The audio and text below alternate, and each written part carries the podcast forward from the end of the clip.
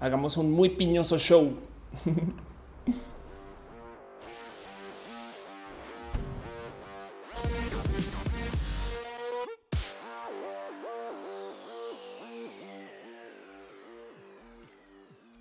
Hey, banda bonita, usuarios del Internet, gente nerd, gente forera, gente que sabe, sabe lo difícil que es eh, hablar con la familia de temas del Internet, gente que recibe piolines por la mañana en WhatsApp y piensa que es perfectamente normal que nuestras tías o mamás hagan piolines porque se, se han puesto a pensar la labor que es desarrollar esos piolines como que alguien se tiene que sentar a, dibujarlos, me explico, y luego ponerlos y el buenos días y todo eso.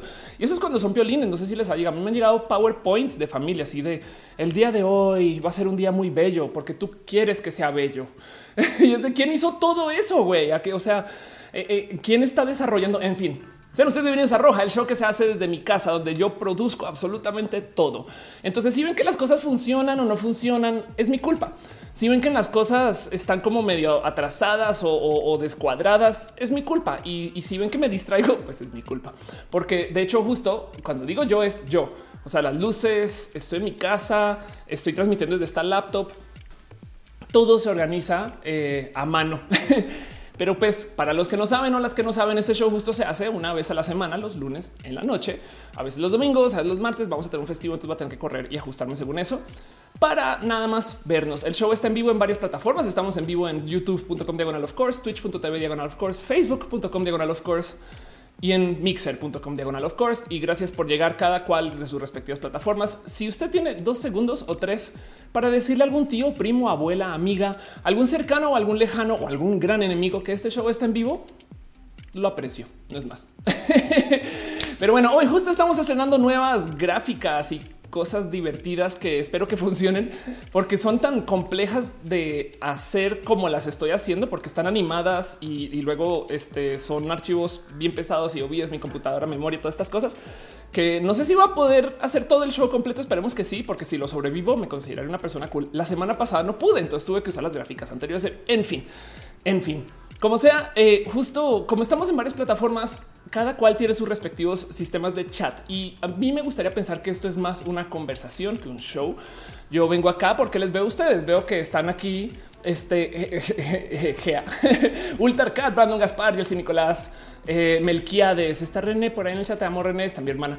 Em, está eh, este Ana Laura Vélez, está eh, la Ved está eh, Javier Villarreal, Felicita Torres. Em, eh, y pues bueno, en fin. Esto justo se trata acerca de nada, de platicar acerca de las cosas de la vida y pues también como estamos en varias plataformas, hay diferentes sistemas de monetización en cada plataforma. Entonces, eh, pues miren, yo aprecio y uso y aplico todo el dinero que me dejan con sus abrazos financieros para pues mejorar este show, justo estas plecas, este trabajo, las cámaras, las luces que uso, todas estas cosas literal llegan de sus donaciones. Yo comencé haciendo este show con una webcam por si lo quieren ver desde el comienzo de en el canal lo van a encontrar.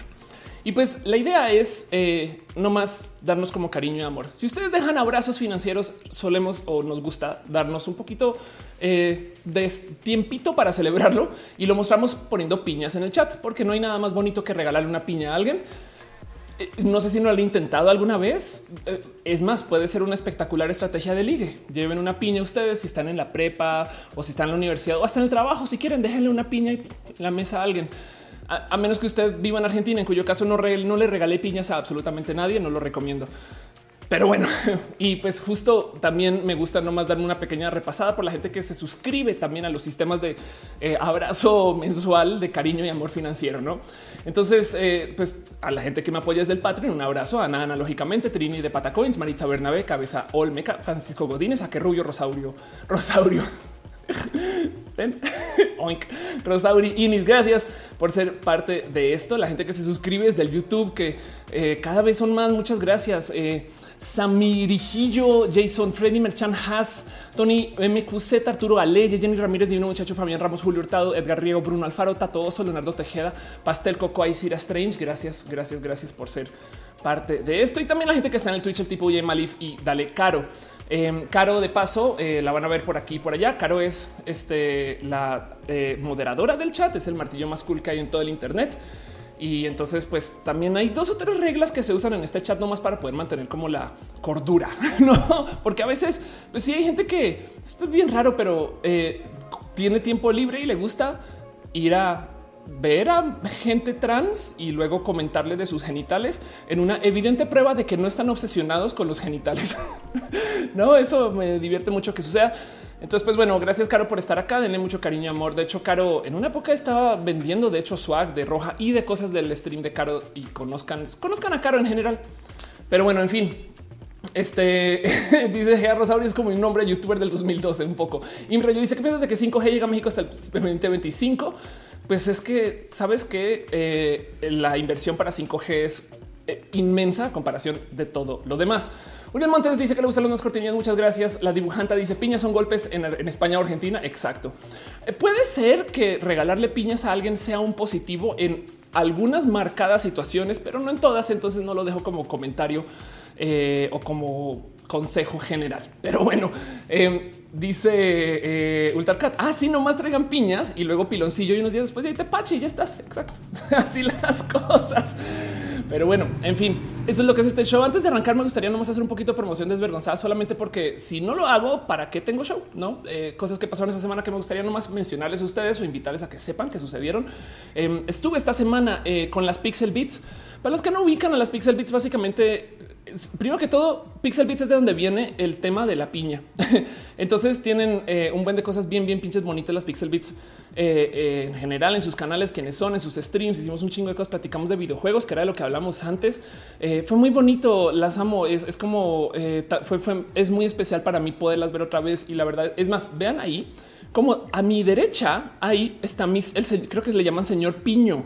Es la verdadera un peluche de piña que es este, eh, a ver si lo estoy abrazando, pero creo que no salió en el stream. Eh, es, la, verdadera piña que se da cuando, cuando te quieres felicitar en el stream. Entonces, bueno, estuve allá esta semana, grabamos súper bonitos. Dense una pasada por su canal por si quieren. Antes hablaba mucho de videojuegos, de hecho, colecciono consolas y, es un tema por si no lo sabían. Luego a veces pongo tweets de lo que tengo acá atrás y me comienzan a decir, ay, qué chingón, ¿no? Porque todavía tienes un Game Boy y yo, uno, güey, tengo. no mames, güey. Pero bueno, el caso dice la dibujanta, anduviste en todos lados un poquito. Sí, Elisa dice que le gustan los nuevos gráficos. Muchas gracias. Cristian Méndez dice: ¿Conoces Campeche? Estoy en Campeche y tengo que volver. Es un hecho. Este, así los carreras está llegando. Esto no te preocupes, no te preocupes. Todo muy bonito. Eh, y pues así las cosas. Luego, otras cosas que pasaron esta semana también estuve en la octava eh, y, la octava, primero que todo, de entrada a ir a la octava ya es todo un tema porque están pasando por una crisis de canal porque se fue como su eh, bueno, se un talento muy público y entonces fue tema y, me llevan a hablar acerca de la cultura digital. Y yo, miren, cuando fui, yo pensé, claro, esto es un canal de lo que era tele que ahora está transmitiendo en YouTube. Qué chido, güey. Para mí eso es súper cool. Es como la saga. Me explico. Es gente que viene de la tele. Ahora está hablamos mucho de cómo la tele me y la radio me. Y luego voy saliendo y veo en mis tweets. Te acabo de escuchar en la radio. Y yo no mames que estaba en vivo en la radio, güey. Estaba en Radio Centro, creo que estaba bien pinche güey y se me pasó del total que evidentemente lo van a poner en otros lugares. Hubo gente que luego me vio en tele. Entonces, eh, pues pena, pero y alguien lo puso por ahí en los comentarios que creo que me creo que está como que en los primeros comentarios que me decía em, aquí está Gina Simpata dice la tía Ofe diciéndole a la radio que no es un medio masiva en su casa. Entonces, pues sí, eso pasó y así las cosas. Este pero pues bueno, si lo quieren ver, ahí está. Y, la verdad es que le tengo mucho cariño a Ricardo Rafael. Es un entrevistador de esos chidos y, además llegamos sin tema. Me explico. Entonces, como que se organizó todo sobre la marcha y, fue emergente y eso le, tengo mucho aprecio. No es que no quiera hablar del tema trans. La verdad es que yo siempre llevo el tema trans puesto y la bandera puesta y, llego y no es parte de mí.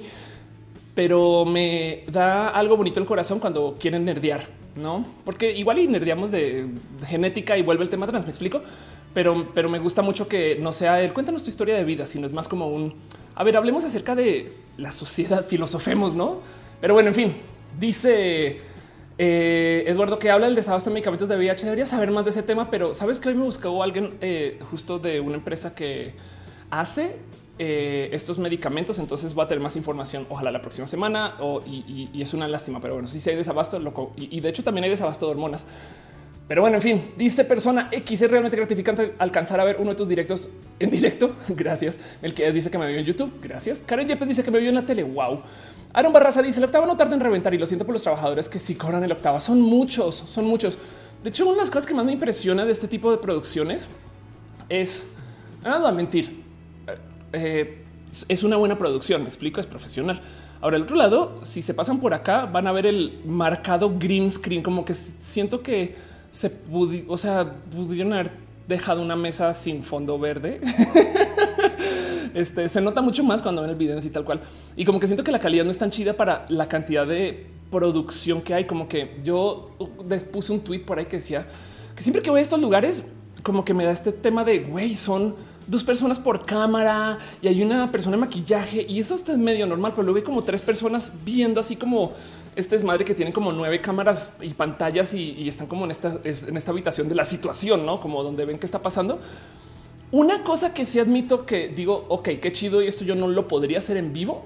Em, es que justo a medida que yo voy presentando van subiendo plecas nuevas, no? Entonces, como que digo algo y a la esencia de cada uno de los medios de comunicación.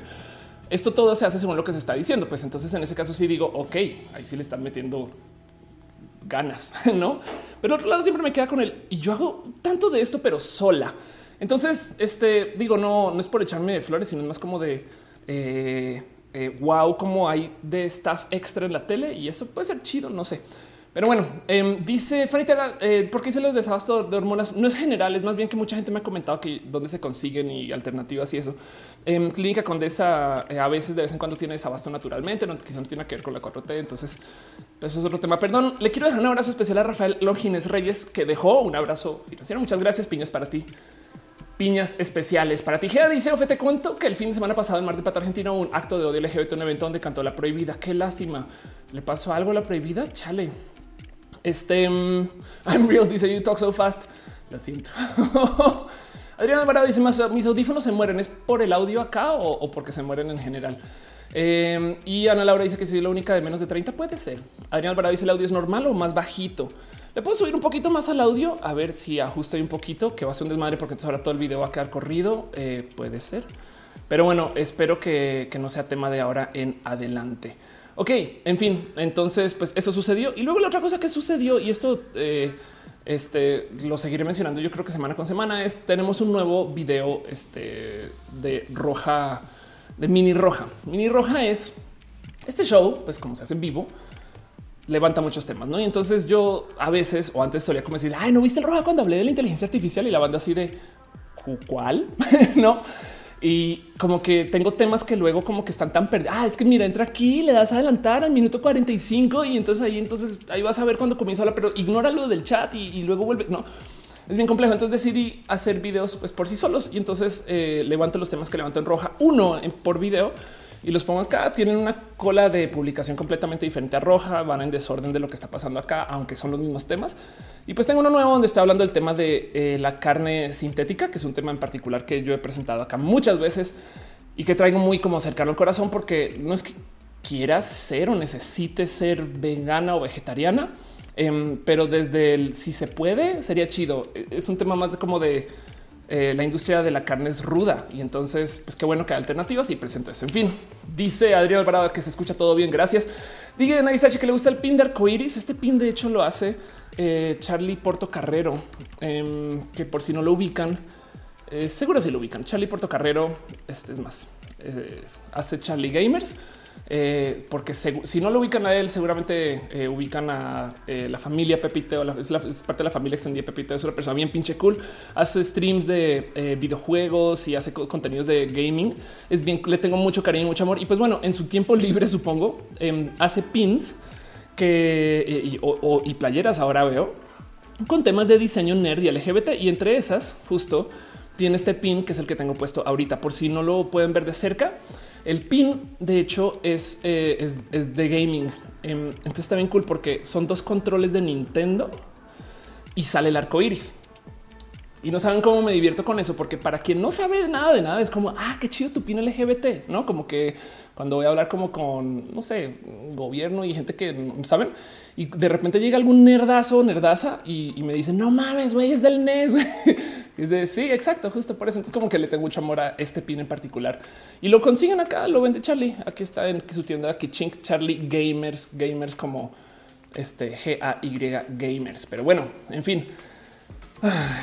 Dice Daniel Jorge, ¿te gustan las dragas? Este, yo solamente voy a decir que mi eh, soy fan infinita, indivisible y eh, inamovible de ver a Veracruz, solamente porque quema su ropa. Pero bueno, en fin, Gabriela Cornejo dice apenas te conocí, apareciste en la octava y te comenzaste a ir. Muchas gracias, muchas gracias. Ana Laura dice la becaria uno de Pepiteo. Exactamente, exactamente. La barra 6 se me tocó usar el NES casi desde que lo lanzaron. Me tocó brand new. Qué chingón. Todavía lo tienes. está chido de considerar. Yo todavía que tengo uno, ya no es el, o sea, ya en medio no se puede alcanzar. Acá tengo mis consolas. Este y ya medio, o sea, no es el mío original. De hecho, yo originalmente no tuve uno. Mi hermana tenía uno eh, y más bien los comencé a coleccionar hace como dos años o tres. En fin, persona X dice: Soy un chico trans. Hace poco gasté mucho dinero en una serie manga con contenido transfóbico. lo siento, lo siento. Que chale, y no sabías, no? Cuando lo en fin. Eduardo Sam dice: Les este medicamentos para VIH real. Es mi última dosis. La verdad, nadie me resuelve. Aún no hay día para que llegue. Es una lástima. Lo siento. Lo siento mucho. Es horrible. Em, y no hay nada o sea, en privado tampoco, porque sé que no hay como tipo clínica con esas cosas, no? Pero, pero bueno, en fin, es lo siento mil. Es, es este, en fin, en fin, es un tema porque, porque lo que más rabia da del tema del desabasto es que luego el gobierno salga a decir, ah, es que es un complot, no dejen de quejarse comploteros. Y es de güey, no, espera un momento. En fin, Chinito dice qué opinas de los menores de edad trans y las menores de edad trans. Pues nada, yo quisiera saber, quisiera haber sido una menor de edad trans. Pero bueno, en fin. Em, Mauricio Pola dice justo hoy vi cuando Yolanda te dragueó. Qué chido. Sí. Em, Roma Queen también es una drag bien, bien pinche cool que nos estamos hablando desde hace mucho y nos debemos una dragueada. Eh, y, también le sigo desde hace rato, como que también es alguien que de estas personas que digo, güey, qué chido lo que está haciendo. En fin, la verdad es que el tema de las dragas para mí es puro amor. pero bueno, en fin, todo eso es lo que sucedió este, en este en, este, en esta semana para mí. Y pues justo lo dejo así como de promoción un poquito desvergonzada y así las cosas. tú dice, amo tus entrevistas muy bien. Me saludas mucho, Matu. Sí, cuando pueda ver a Matu. Maynor Quintero dice, espero vez logres ver un mensaje mío en otras redes. Siempre digo que es lo máximo. Muchas gracias. Muchas gracias. Pero bueno, hoy quiero hablar de un tema rudo y complejo. Y vámonos con eso.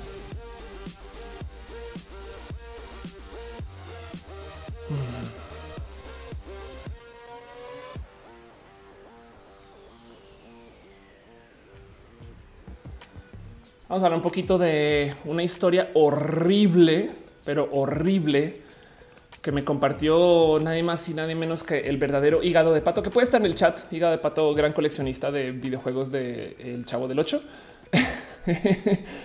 pero es una historia em, compleja que le topo muchos tintes raros y difíciles de cosas que eh, no sé si ustedes sabían de esta historia. Yo me enteré hace una semana y me costó mucho leerla y verla y investigar este tema. Para mí fue y es rudo. Em, como que de entrada la historia sucedió en 1830 y tantas.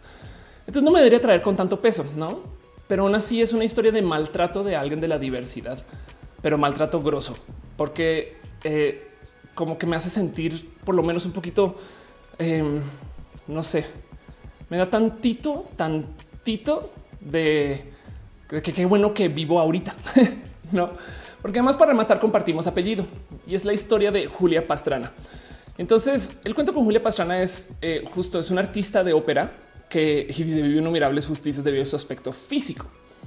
El tema es que el cuento de su aspecto físico eh, es rudo de poder seguir bien exactamente a qué se refieren, ya que no hay, pues evidentemente no hay fotografías de, hay dibujos, hay pruebas de como lugares donde estuve estas cosas, pero aún así lo que se le hizo em, pues es injusto de por sí.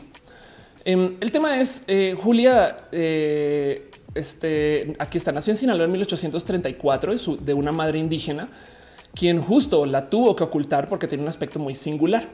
Y lo que le sucedió a esta Julia es que todo su cuerpo, incluidos cara, manos y pies, estaban cubiertos de vello, de cabello.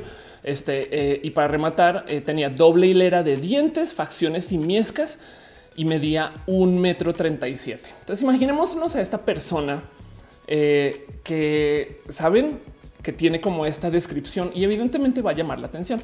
Esto porque más era Julia, no Julio, y aún así siendo Julio hubiera sido tema.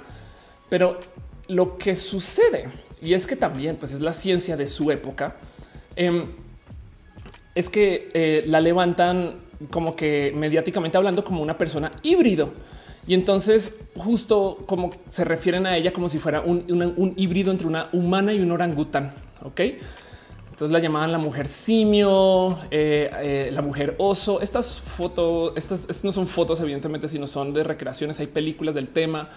Em, y pues hay un buen como de historia ya relacionada porque se vuelve muy famosa. Porque lo que pasa es que Julia, eh, primero que todo, al nace y su madre muere cuando ella tiene cuatro años, queda abandonada y si mal no recuerdo, eh, como que la adopta un circo ya desde los cuatro o algo así. O la toman y la venden como entre comillas no esclava eh, para aquí tengo el nombre para que trabaje en la casa del gobernador de Sonora, Pedro Sánchez. No, todo esto es en México. Me explico, Pedro Sánchez.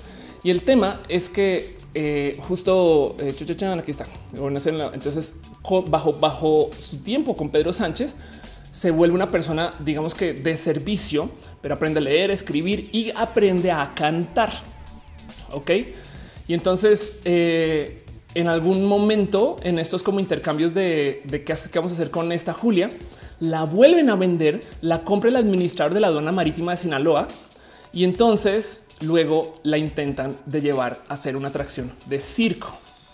Y en el proceso de, eh, de como sus viajes de circo, se topa con una persona que se llama Theodor Lent, quien era técnicamente el traductor que así como en realidad con este proceso y él se adueña de ella. Entonces, primero que todo, consideremos nomás que esta mujer nace, tiene una apariencia que llama la atención grosso y luego a los cuatro muere su madre, queda a la deriva y entonces la comienzan a vender entre varias personas hasta que acaba eh, en Europa em, como esposa de una persona que la compra para exhibirla en el circo, ¿no?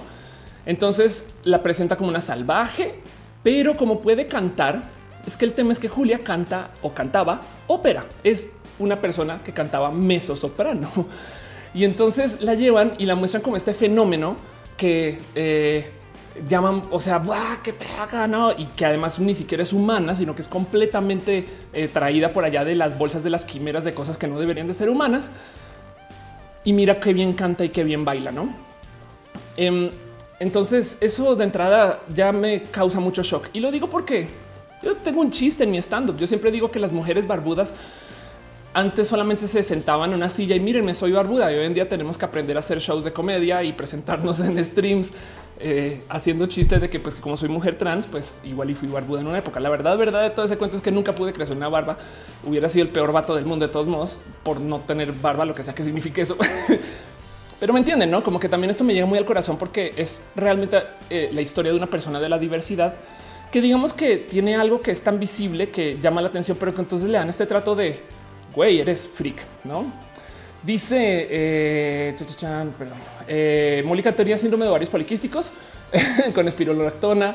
Dice Álvaro, ¿cómo saben que es mujer? Pues exacto. Ramón Bobadilla, su tumba está en Sinaloa. Ahorita hablamos de eso. Em, dice eh, eh la transición. Eh, Humberto eh, dice Franco Aguilera. sé que no tiene mucho que ver, pero algo que quedó Kael y yo cabrón. No tengo la más mínima idea. Em, dice JB, las que está enferma crónica. Lo siento, perdón. Eh, dice Minor Quintero, espero algunas logres ver un mensaje. Me ya te había leído. Ok, perfecto. Em, dice Luis Pérez Asca Mortician tiene un video increíble todo lo que pasó con su cadáver y está muerta la mata. Sí, ahorita voy para allá también. Y justo de hecho, ese fue el video que me compartió eh, el, higadito. Y, pues el cuento es que de por sí la historia eh, de Julia levanta muchas dudas, no?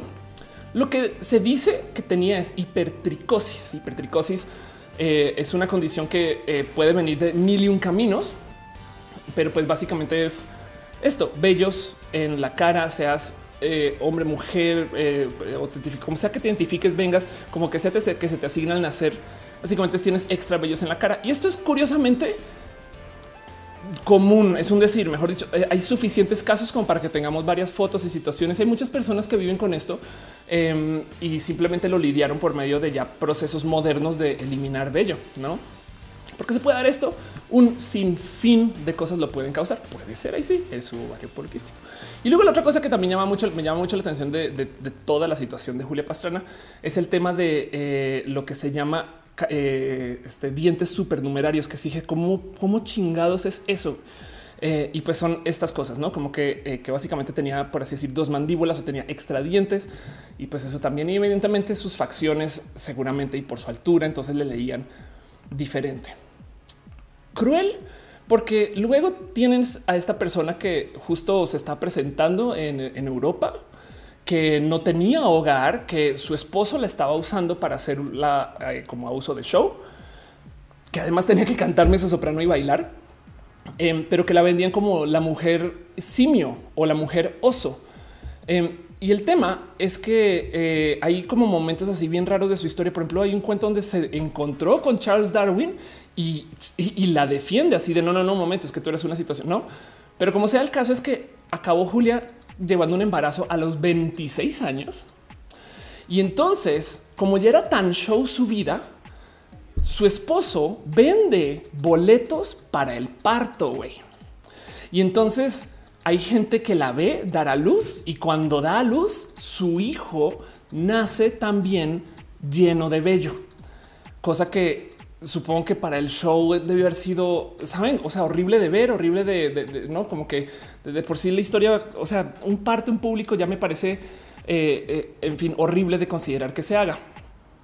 Su hijo muere en el parto por complicaciones justo ahí y también por mera falta de limpieza en el proceso de parto.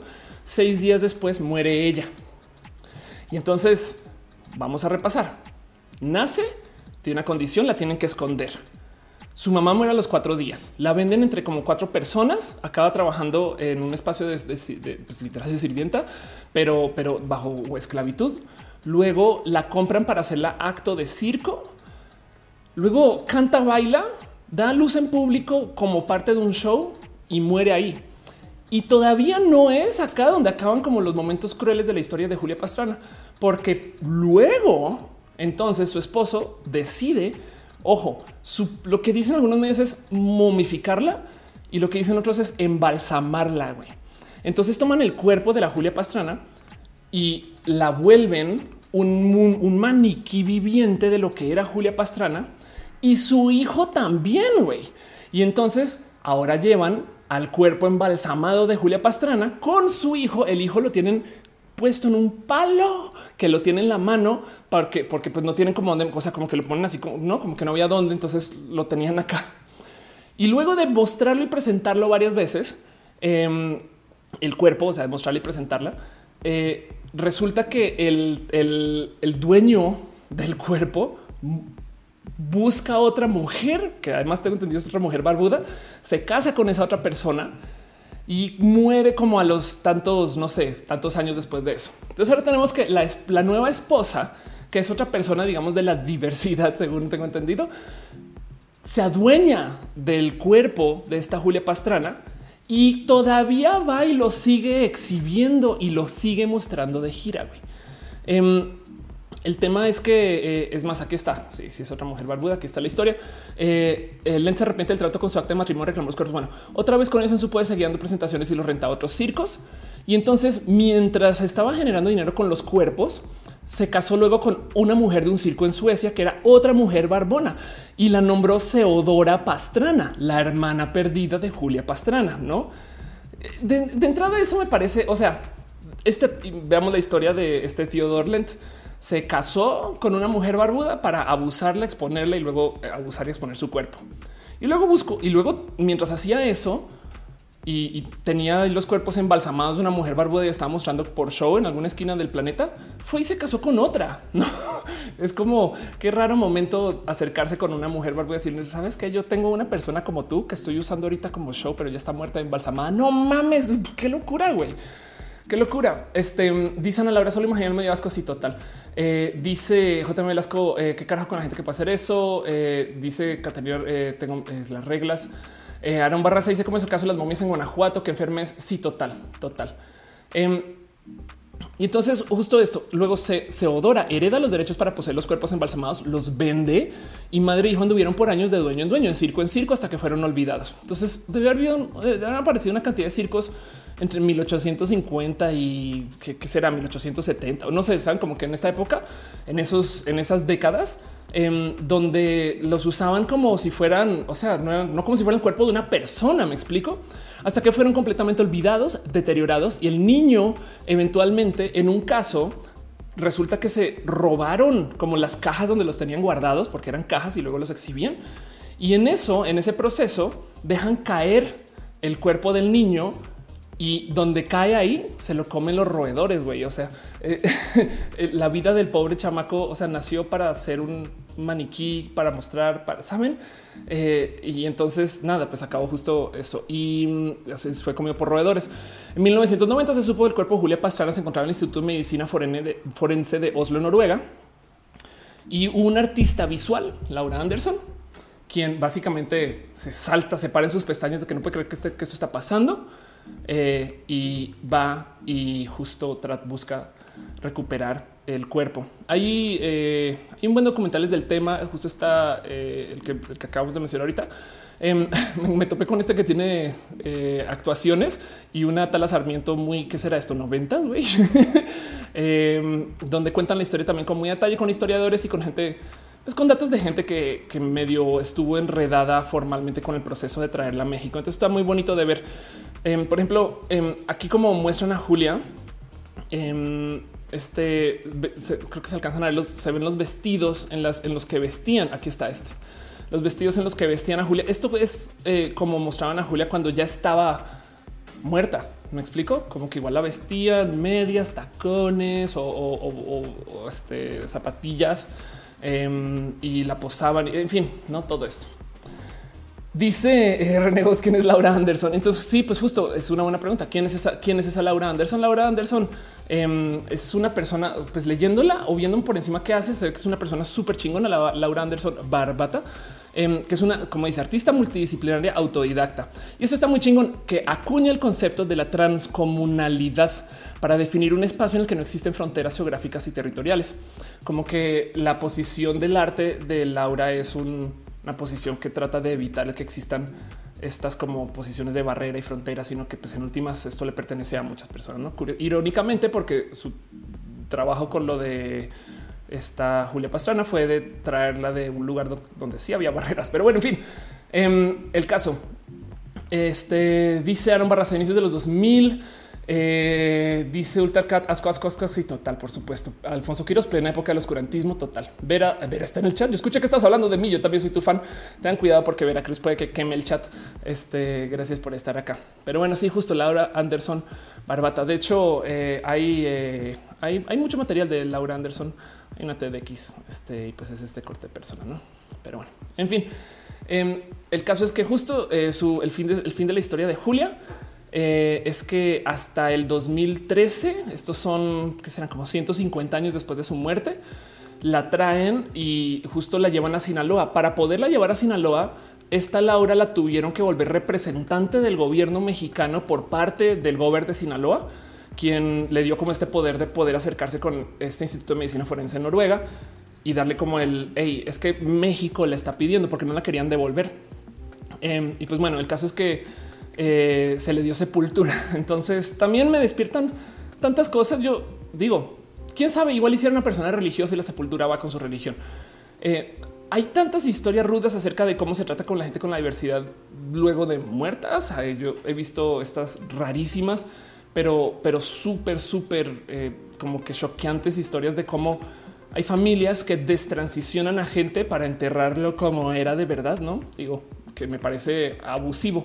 Em, y como que siento que también el mero trato que se le dio a esta persona, pues evidentemente habla un poco de cómo pues la gente, la neta, neta no está, va lista diciendo que capaz y hoy en día, capaz y sí, no? Pero bueno, Em, dice este René, tan progres que son y se supone que son Escandinavia, no? Sí. Y Pato dice en su momento me arrepentí de compartir la historia porque te hice sentir mal. Pues sí, la verdad es que muchas de las cosas que me despiertan esta historia son el sentir de lo difícil que es ser una persona de diversidad sin importar, aunque sé que hoy en día pues mi vida es espectacular. O sea, digo, no, a comparación, esta historia es horrible, pero, pero sí siento un poquito de eh, esto solo porque no te ves como la gente quiere que te veas, no?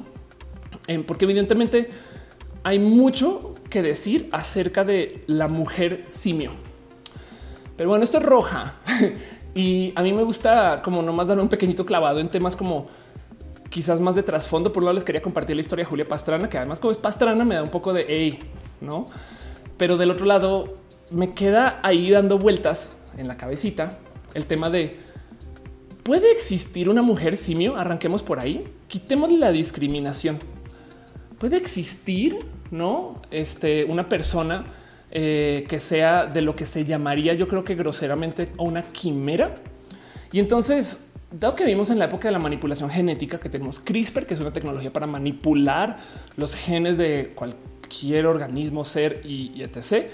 Y dado que tenemos este como conocimiento acerca de los procesos de gestación y, y pues de cómo estamos distribuidos de lo genético, pues me queda la duda y entonces no podría suceder algo así hoy, pero a propósito. Y me di un como un clavado y me topé con todo tipo de cosas entretenidas. Primero que todo, sí es algo que se está investigando. Em, la idea de trabajar con, con híbridos humano-animal no es exactamente hacer este hombres tiburón o mujeres, este, eh, mujeres oso, sino es más bien tener como dentro de algún otro animal modo de crecer órganos humanos. No, por ejemplo, eh, esto, esto es una realidad. Científicos españoles que eran quimeras de humano y mono se hacen en China y básicamente es combinas la genética de cada cual.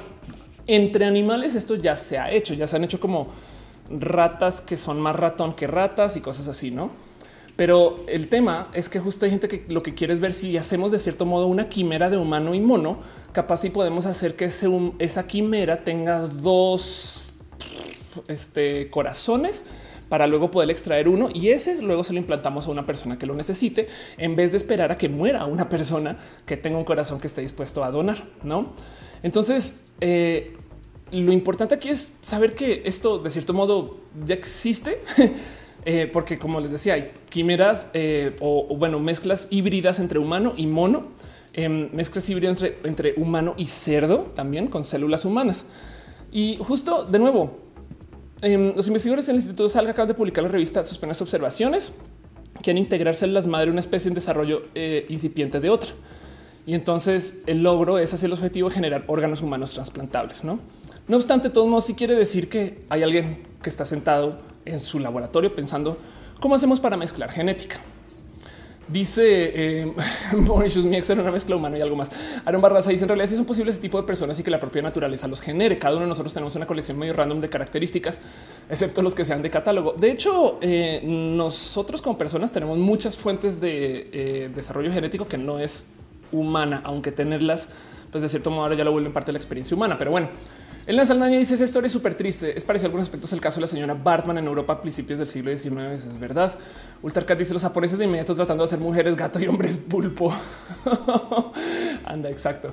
Eh, Karina Alonso dice solo porque no te ves con la gente quieres que te veas. Sí, totalmente de acuerdo. De hecho, em, y este es un tema que me llega muy al corazón porque esto tiene que ver con Caro, nuestra moderadora. Caro es una persona abiertamente intersexual. De hecho, hay un video en mi canal Diagnosis donde hablo del tema. Em, y con Caro hablamos acerca de esto que se llama el mosaicismo. El mosaicismo básicamente es el que tú puedas tener varios sistemas genéticos funcionales dentro de ti. El tema es el siguiente, imagínense que, y esto resulta ser muy normal, que en lo que se está gestando la vida o en lo que están gestando ustedes, eh, capaz se iban a tener un gemelo o gemela y luego no. Y entonces como que se absorbe con ustedes y entonces como que en lo que se forma en esa sopa de generación, si quieren verlo así, quedan piezas mezcladas de lo que iba a ser su gemelo gemela y de ustedes. Entonces hay gente que tiene genéticas mezcladas, como lo describe Caro, es pues esos cuentos de mujeres que dicen es que yo tengo brazos de hombre. Pues es que igual y seguro si vas y miras y te levantas un cariotipo en los brazos, pues capaz si topas con que tu genética es diferente y es ni siquiera una genética estereotípicamente considerada de lo que se considera la mujer. Em, hay casos donde eh, se han topado como porque generalmente este cuento es que la genética XY como argumento del tema trans es requete falas porque lo que se fijan es el cariotipo en la zona genital. Entonces, básicamente lo que están diciendo es pues tiene un falo, no? Entonces, si tiene falo, automáticamente tiene que obligatoriamente ser hombre y eso es falso. Pero bueno, el tema es que hay un buen de historias de gente que son híbridas humano humano, no? El caso de Taylor Moore en particular, eh, que tiene dos genéticas mezcladas y entonces, de hecho, tiene eh, ahí medio alcanza a ver que este tiene eh, literal piel de color diferente según cada lado, güey, no? Porque pues es dos personas y se puede y la genética lo permite. Eh, Alfonso Quiroz dice la India nacen a veces con un gemelo parásito. Lo he visto en Discovery. Ándale. Mowgli dice mujeres libanesas con ascendencia árabe somos súper peludos. Yo creo que es porque los eh, babilonios acostan con todo lo que caminaba. Puede ser Elena Saldaña o, al revés, eran más libres con eso. Me explico. Es que el tema de em, que la mujer tiene que tener cierto aspecto del cual yo a veces juego mucho con eso. Eh, también es porque le habla de estándares de belleza y entonces eh, se considera atractivo lo que se nos enseñó o se enseñó que es atractivo, pero pues eso aquí en esta cultura, en otra cultura capaz lo atractivo era, no me explico. En fin, dice Arturo Ale, eh, yo soy quimera, entonces soy humano hago el oso a cada rato. Estoy bien, güey. tenía Ruiz es quimera sobreviven, sobreviven. Em, Marcus Beto dice tiene dos personas en su cabeza. Pues igual y desde su desarrollo neuronal, capaz y sí, no como que eso, eso se puede dar. Em, porque es que el tema es que justo como estamos estructurados como organismos, se presta para que podamos tener reales mezclas genéticas y hay todo tipo de cosas raras y divertidas de observar. Digo, de entrada es como, miren, un ejemplo que les puedo dar, yo sé que no es humano, pero es como lo que sucede con los gatos cálico, que de paso si eh, alguien me dijo algún día que esos son los gatos más desquiciados de, las razas de gatos eh, de casa, pero pues que son en esencia mezclas de gatos, o sea, tienen tanta genética de uno, tanta genética de otro y pues quedan así. Pero son gatos, entonces como que no nos preocupa tanto. Pero por ejemplo, entre eh, humanos, eh, estas mezclas se prestan para que, por ejemplo, existan condiciones como la heterocromia, que básicamente es gente que tiene dos, o, o sea, un ojo de color diferente a otro ojo. Y esto es misteriosamente normal y no nos escandaliza en lo más mínimo, ¿no? Y, y no debería por qué tampoco, ¿no? Pero pues es porque capaz y justo iba a tener un desarrollo de un lado y otro de otro y, estamos hablando de lo, desde lo genético. Ahora hay mil condiciones que pueden generar esa heterocromia que no tiene nada que ver con lo genético. Capaz y creciendo tuvo un accidente, entonces este tuvo un derrame y la sangre no sé, no como que o capaz y no más presión ocular o capaz y saben como que hay mil cosas que no necesariamente tienen que ver con que el hecho que ah, es que tiene una genética en un ojo y otra en otro. Pero pues digo, me encontré con listas de famosos que son heterocrómicos. saben como que eh, eh, Mila Kunis, dos ojos de colores diferentes, Dominic Sherwood, que no sé quién es, Kate Bosworth, Kiefer Sutherland, que al parecer tiene ojos de colores diferentes, Jane Seymour, que sí se le nota, este Max Schwerzer, Elizabeth Berkeley, Jocelyn, ¿quiénes son estas personas? Algunos, bueno, Bill Pullman, sí, Alice Eve, Henry Calmen, ahí ven.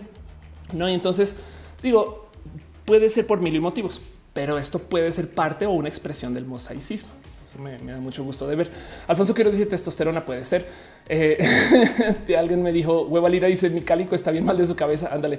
René dice eh, em, Ah, wow, claro, qué desmadre ese cuento que el clit es un falo hacia adentro, porque no puede ser que el falo es un clit que salió hacia afuera. Eso es verdad. ¿eh? De hecho, la gente que se testosteroniza, que o sea, la gente asignada mujer al nacer que se testosteroniza, eh, pues tienen microfalos o falos. ¿no? En fin, eh, dice Selenático, hola, hola, Carola, René, hola. Dibujante dice, soy híbrido de la humana y dibujante la dibujanta. sonrisas dijo, ¿qué dijo sonrisas?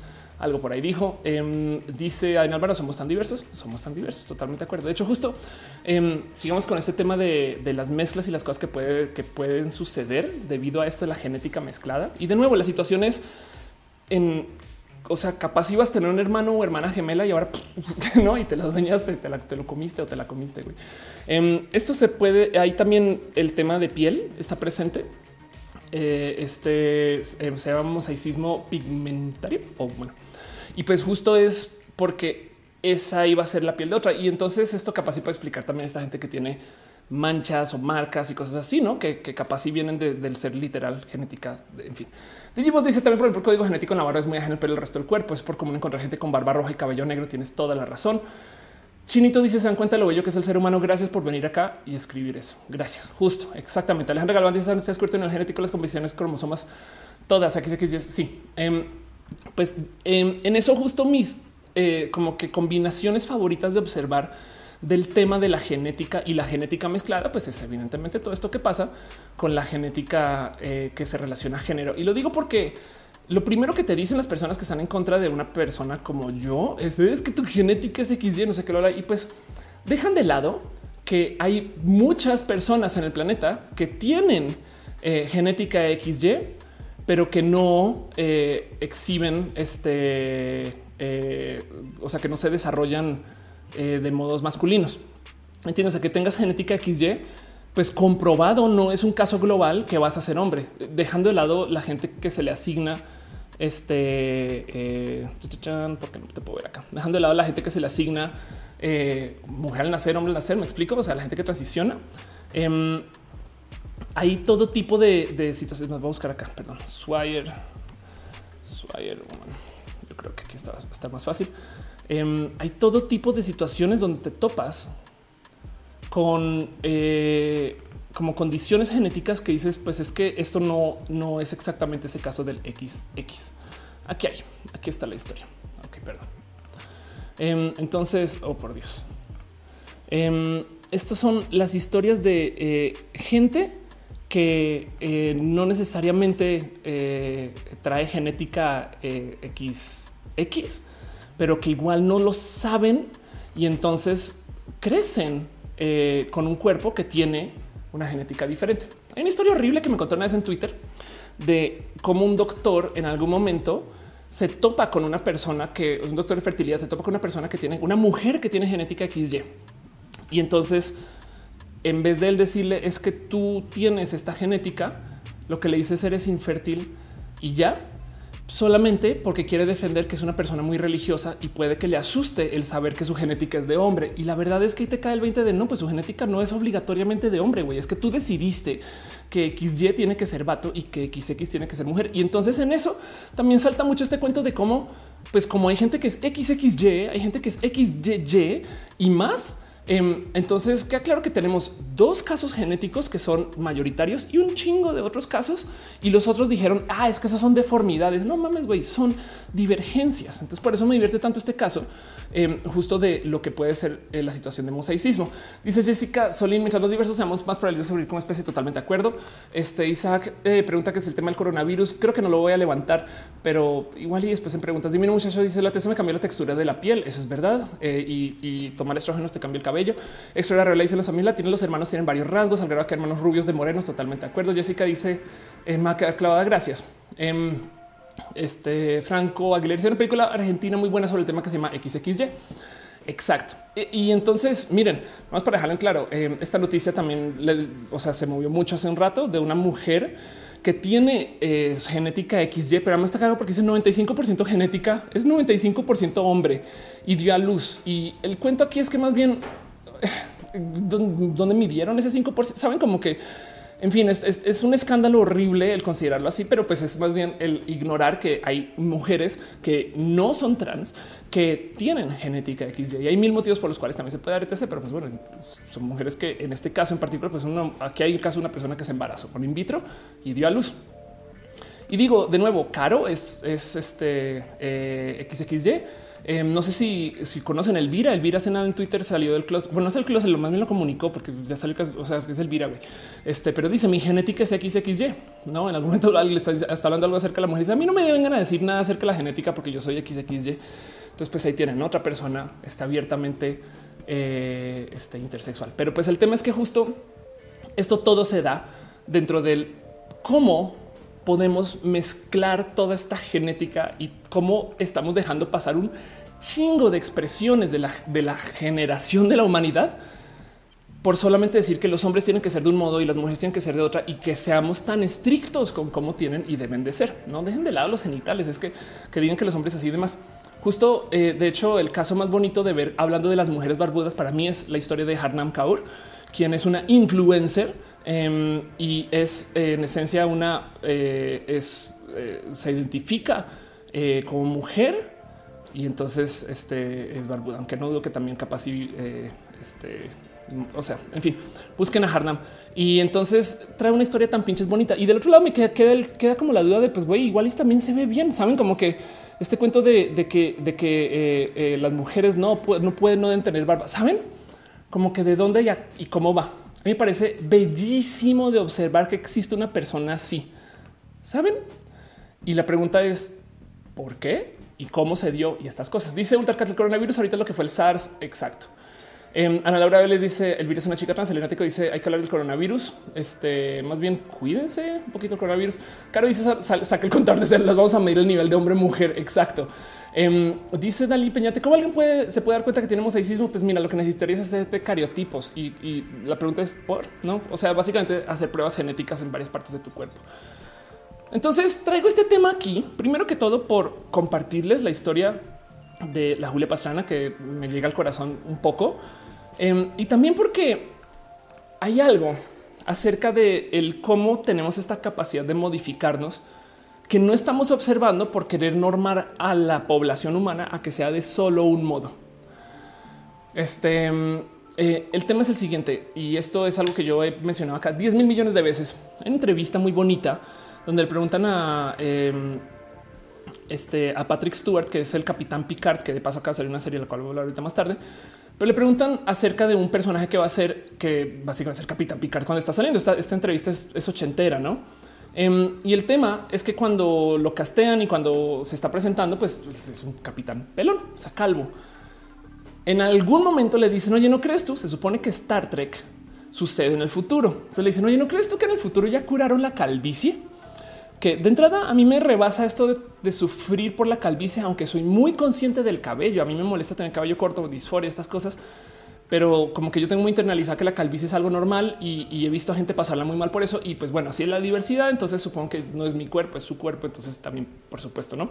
Eh, pero como sé, de todos modos, eh, esta cultura de, que nadie puede o debe de ser calvo me, da como cosita rara de observar, pero como sea, se le hacen la pregunta al Patrick Stewart acerca de su cabello.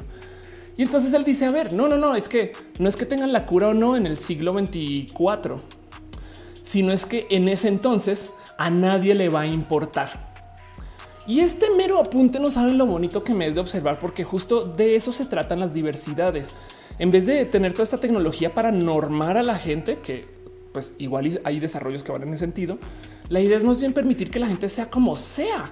Y entonces ya no sea un tema, ¿no? Eh, dice Uriel Montes, ¿cuáles son los efectos de bloquearte esto? Hay de todo. Eh, dice lo que cura la intolerancia. Roma Queen dice, yo ando por acá. Te envié mensaje por Instagram. Gracias, ahorita voy contigo. Eh, dice eh, René Ghost, hay mujeres en el mundo de competitive bearding. Qué bonito. Em, dice Ana Laura Vélez, esa chica me recuerda a Cordelia Durango. Ándale. Pero entonces, bueno, justo el tema de toda esta plática de cómo los seres humanos tenemos mil formas y somos diversos y diversas. Y entonces, como en este futuro cada vez nos debería de importar menos que la gente sea divergente, sale un tema más que yo tengo muy enredado y lo quiero compartir con ustedes. Y es que eh, hay mucho de la formación del cuerpo humano que no se observa en medicina porque hay como un imperativo de que técnicamente estamos aquí por un diseño perfecto. Ok, me cuesta mucho como bajar estas palabras un poquito, pero el tema es el siguiente. Como somos un diseño perfecto, la medicina realmente es como el estudio de todo lo que rompa con esa perfección. Digo, yo sé que hoy en día es mucho más, pero, pero como que en la visión de la gente, tú vas al doctor para curarte porque estás enferma. Por eso los psicólogos son un tema, no? Porque yo no estoy enferma en la cabeza. Es de no, no, no, no, no, es que es diferente. El cuento es este porque justo técnicamente venimos de un proceso de religión que nos dice que somos eh, hechos con esta perfección y que además no podemos tener gozos ¿no? en esta religión que vivimos, sobre todo de este lado del mundo. Em, no nos podemos dar gozos y por consecuencia, entonces hay un chingo de medicinas para curar la tristeza y todas las cosas que nos bajan el nivel de la perfección y lo normal. Y hay muy poquitas medicinas, aunque hay un chingo de componentes y hay muchas cosas que se pueden hacer para hacernos más felices. Me explico em, como que eh, piensen que tenemos un libro de diagnósticos eh, de desórdenes mentales, saben? pero no tenemos uno de supraórdenes mentales, no como que si alguien nace superdotado por X o Y motivo, no se observa tanto como si alguien nace con algo que, eh, que igual y le pueda no llevar a la supuesta normalidad y se castiga a la gente que no está en esta. No, no, no, no, no, tenemos que volver a traer a la normalidad. Lo digo porque hay muy poquito o está como medio mal visto el que la gente se modifique su cuerpo porque es opcional, no? Eh, y esta cultura, la neta, eh, yo creo que hasta, hasta rompe con un buen de temas de cosas que se podrían hacer si, o, más bien, básicamente hay mucha ciencia que no se ha hecho porque se considera que deberíamos de buscar primero el cómo no más traer a la gente a la normalidad y nos escandalizamos cuando la gente hace cosas para mejorarse.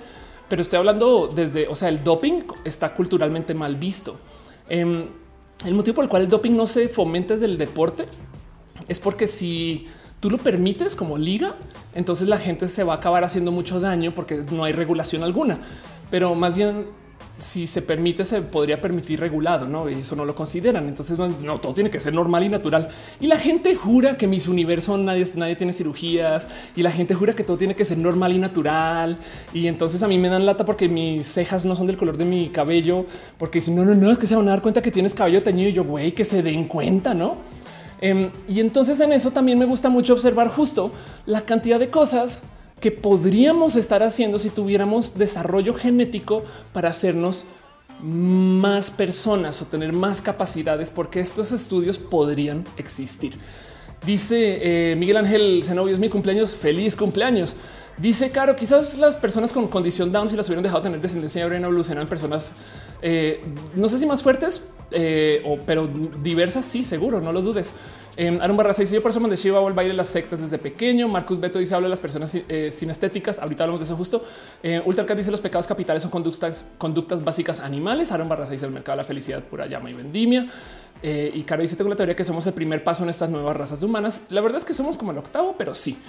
Em, porque ya venimos haciendo este desarrollo genético desde hace mucho tiempo. Pero pues bueno, miren, nomás repasemos un poquito condiciones genéticas este, que eh, existen, pero que no se trabajan y que de cierto modo, o sea, están observadas. Por ejemplo, primero que todo esto, no en em, el caso hay un gen ACTN3 que básicamente es la pérdida funcional de un gen y entonces puede dar una ganancia evolutiva. Y como lo presenta acá, la variante eh, de este gen es una literal mutación Em, da una proteína especial llamada alfactinina 3 y esta proteína controla la velocidad de los movimientos de las fibras musculares, las células responsables de la rapidez a la hora de contraer y tensar la musculatura.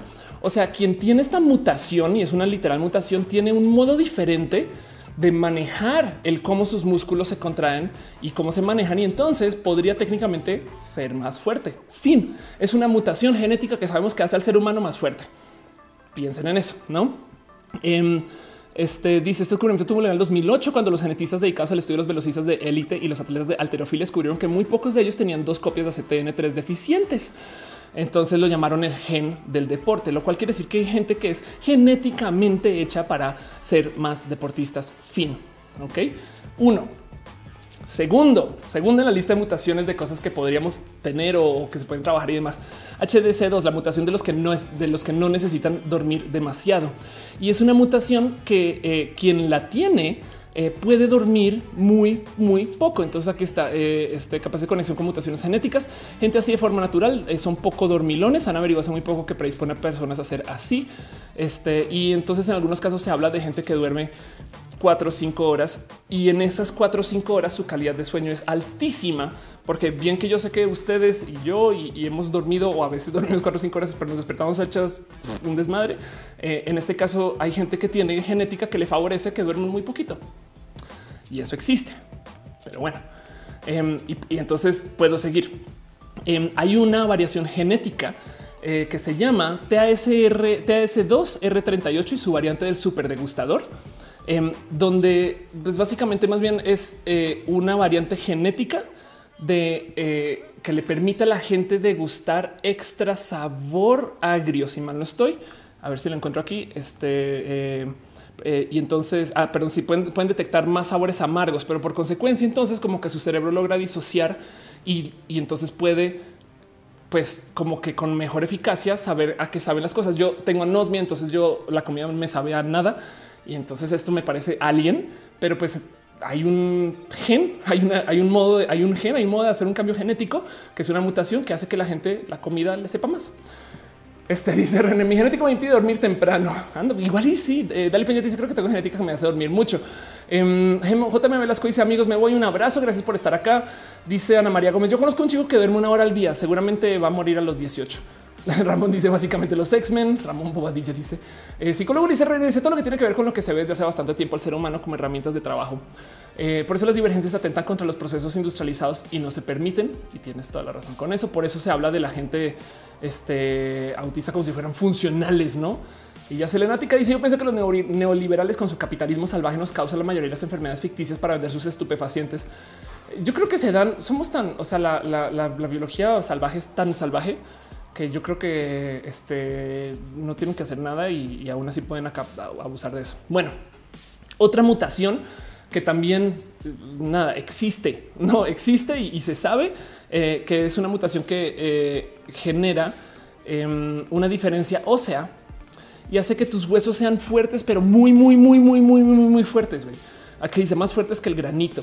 Este entonces aquí está eh, el RP5 huesos débiles supone un gran problema. Los investigadores han identificado una mutación genética que regula la densidad mineral de los huesos que puede causar la fractura ósea. Hasta aquí los científicos han intentado múltiples eh, mutaciones eh, y parece que esta el RP5 está ligada al estado de los huesos y entonces hace que justo esta gente tenga huesos durísimos. Entonces ahora imagínense, imagínense este, mezclar todo esto. Tienes el gen del atleta y que los músculos sean más efectivos y huesos durísimos y este, que la comida te sepa mejor, güey. Pero bueno, em, Ramón Boadilla dice yo tengo hiperlaxia, em, que es una mutación eh, meca, pero es lo que hay. Qué cagado. Em, dice eh, Ángela Adana, yo no puedo dormir bien, que envidian. La gran mayoría de la gente no puede dormir bien, ¿eh? pero pues sí. Eduardo Ávila dice, yo creo que desarrollan esos que comen chingos de dulce y no tienen diabetes. Eh, huesos de diamante, Franco Aguilera, Alfonso Quiroz dice, eh, dice incluye, influye la sustancia que le ponen los animales para que se desarrolle más rápido. Marcus Beta, imagínate un puñetazo de alguien así. Exacto. Entonces eso también sucede y, siguiendo con esto, eh, de nuevo, hay, todo tipo de mutaciones genéticas que ya se sabe que no mutación de colesterol bajo, eh, variantes del supercafetero, el super rubor. Hay gente que este, ser, eh, nada, se pone muy roja cuando le da mucha pena. Entonces eso puede ser una, un tema de, de literal de una variante genética y cómo estás hecha. Y de todas estas, yo creo que mi variante genética como favorita de observar ahorita Em, es una cosa que sea, pues digo, palabras más palabras, la que la conoce como Delta 32, em, pero es la historia de una persona, aquí está, que tenía una mutación genética que le hace inmune al VIH. Y entonces esto ahorita es parte de cómo se le está dando trato de VIH a muchas personas, aunque el tema es que si tú ya eres una persona adulta, em, cambiar tu genética no es fácil. Me explico porque de entrada eh, cómo la entregas a todo el cuerpo y cómo la reemplazas. No todo eso es un tema que, lidia, pero, pero existe un modo del cómo si tú te desarrollas con esa genética eres inmune al VIH. No sé si saben, pero hace nada hubo una situación donde en China crearon, eh, eh, perdón, en China modificaron genéticamente a dos bebés, em, dos gemelas, si mal no recuerdo, para que fueran inmunes al VIH. Ahora no es tan por la mera VIH fobia, supongo, de la situación, sino es que el padre es portador y entonces decidieron modificar a sus bebés, esto es en China, para que ya entonces sean inmunes. Desafortunadamente, y justo por esto del mosaicismo, eh, las bebés resultaron tener una mezcla eh, de, tanto su código genético inmune al VIH y en algunas, en algunos casos no todo su cuerpo tiene este código genético que es inmune. Entonces podrían estar expuestas de todos modos, motivo por el cual eh, el doctor chino que se encargó de hacer esto eh, está en cárcel ahorita y fue un tema mundial y, la verdad es que despertó así, abrió un avispero horrible porque si hay gente que estaba haciendo modificaciones genéticas para bebés desde lo comercial y en este caso fue con VIH, entonces ahora qué más vamos a hacer? El tema aquí es el siguiente experimentar con personas o entes vivientes acerca de su genética, pues primero que todo, lo que sea que se haga con su genética va a quedar por el resto de las generaciones. No es tan solo como el, ah, pues nada, pues le modificamos la nariz a esta persona y ya. No, es de ahora en adelante todas sus todos sus descendientes van a tener esa nariz que, le, modificaste tú porque tus abuelos querían que fueran así, ¿no?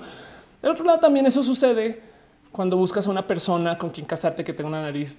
No me explico. Entonces, como que también ya estamos haciendo eso hace mucho tiempo, pero como sea, Em, esto fue tema también porque eh, justo ya sabiendo cuál es esta genética que te hace inmune al VIH, pues alguien dijo, pues yo, yo se le implanto a los bebés. Alfonso, Alfonso Quiroz dice, Betano el médico que lo hizo. Exacto, Betano el médico que lo hizo. Caro dice, no es un beneficio en este caso para los bebés. El tema es que lo que no se sabe es si hay efectos secundarios, capaz si eh, este capaz si las modificas esto a los bebés, pero pues algo más sale a luz y, y entonces ahora pues nada, ya viven los bebés, ¿no? El tema es que, miren, vivimos en una época donde tenemos tecnología para modificar la genética, ¿no?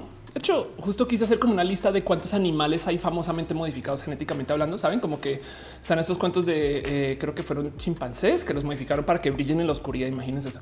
Em, y también con peces. Y de hecho, los peces que brillan en la oscuridad los venden a nivel de, de plaza este, comercial, no? Pero bueno, nomás me dio por hacer como una. Vamos a hacer una lista de este cuántas, este, saben de, cuántos animales existen que se han modificado genéticamente y me topé con güey, una cosa infinita. No es como pescados, mascotas, este, saben, insectos.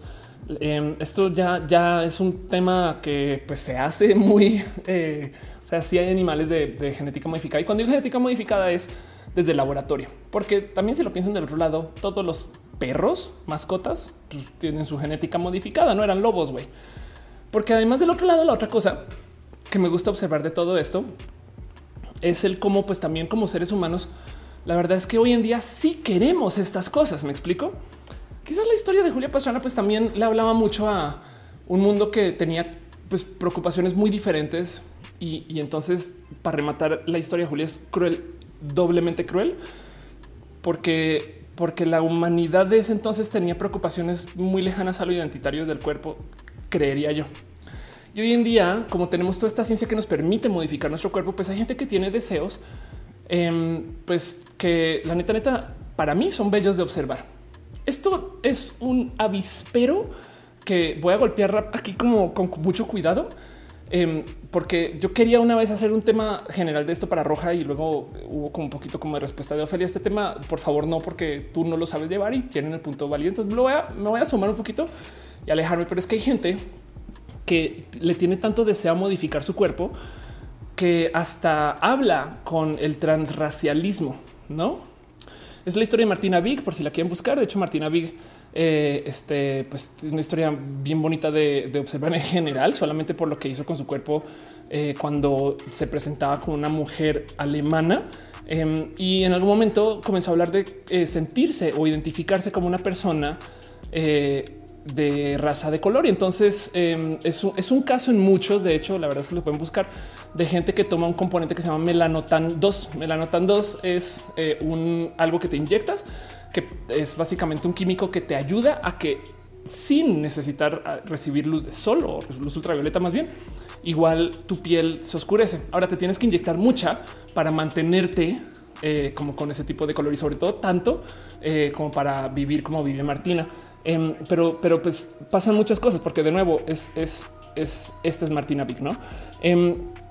Estaba leyendo un poco acerca justo de la historia del melanotán y dónde viene y, todo lo que representa y hasta el cabello te cambia. Digo, en el caso de Martina, yo creo que eh, también buscó un look y, forma específica del cabello, pero pues es nomás dejar ahí en dicho que hay gente que está buscando hacerle esto a sus cuerpos y eso está bien porque esas son pues divergencias, ¿no? Y entonces, porque más en sus entrevistas es, güey, soy feliz, este, me encontré con quién soy, me identifico, ¿no? Como que también eh, quién es una para decirle, no, o sea, tú no deberías de ser así, tienes que entrar este, en un como estándar de belleza.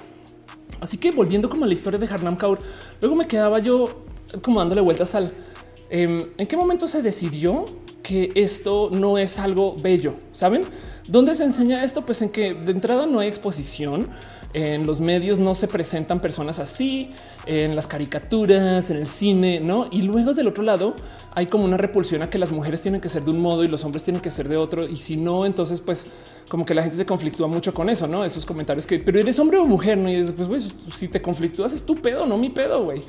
Em, este dice la dibujante Michael Jackson fue la primera persona interracial. Pues el tema aquí es eh, Michael Jackson, una persona que pasó por vitiligo, entonces no capaz y no es que se identificara como alguien que eh, eh, fuera de un racialmente diferente, no?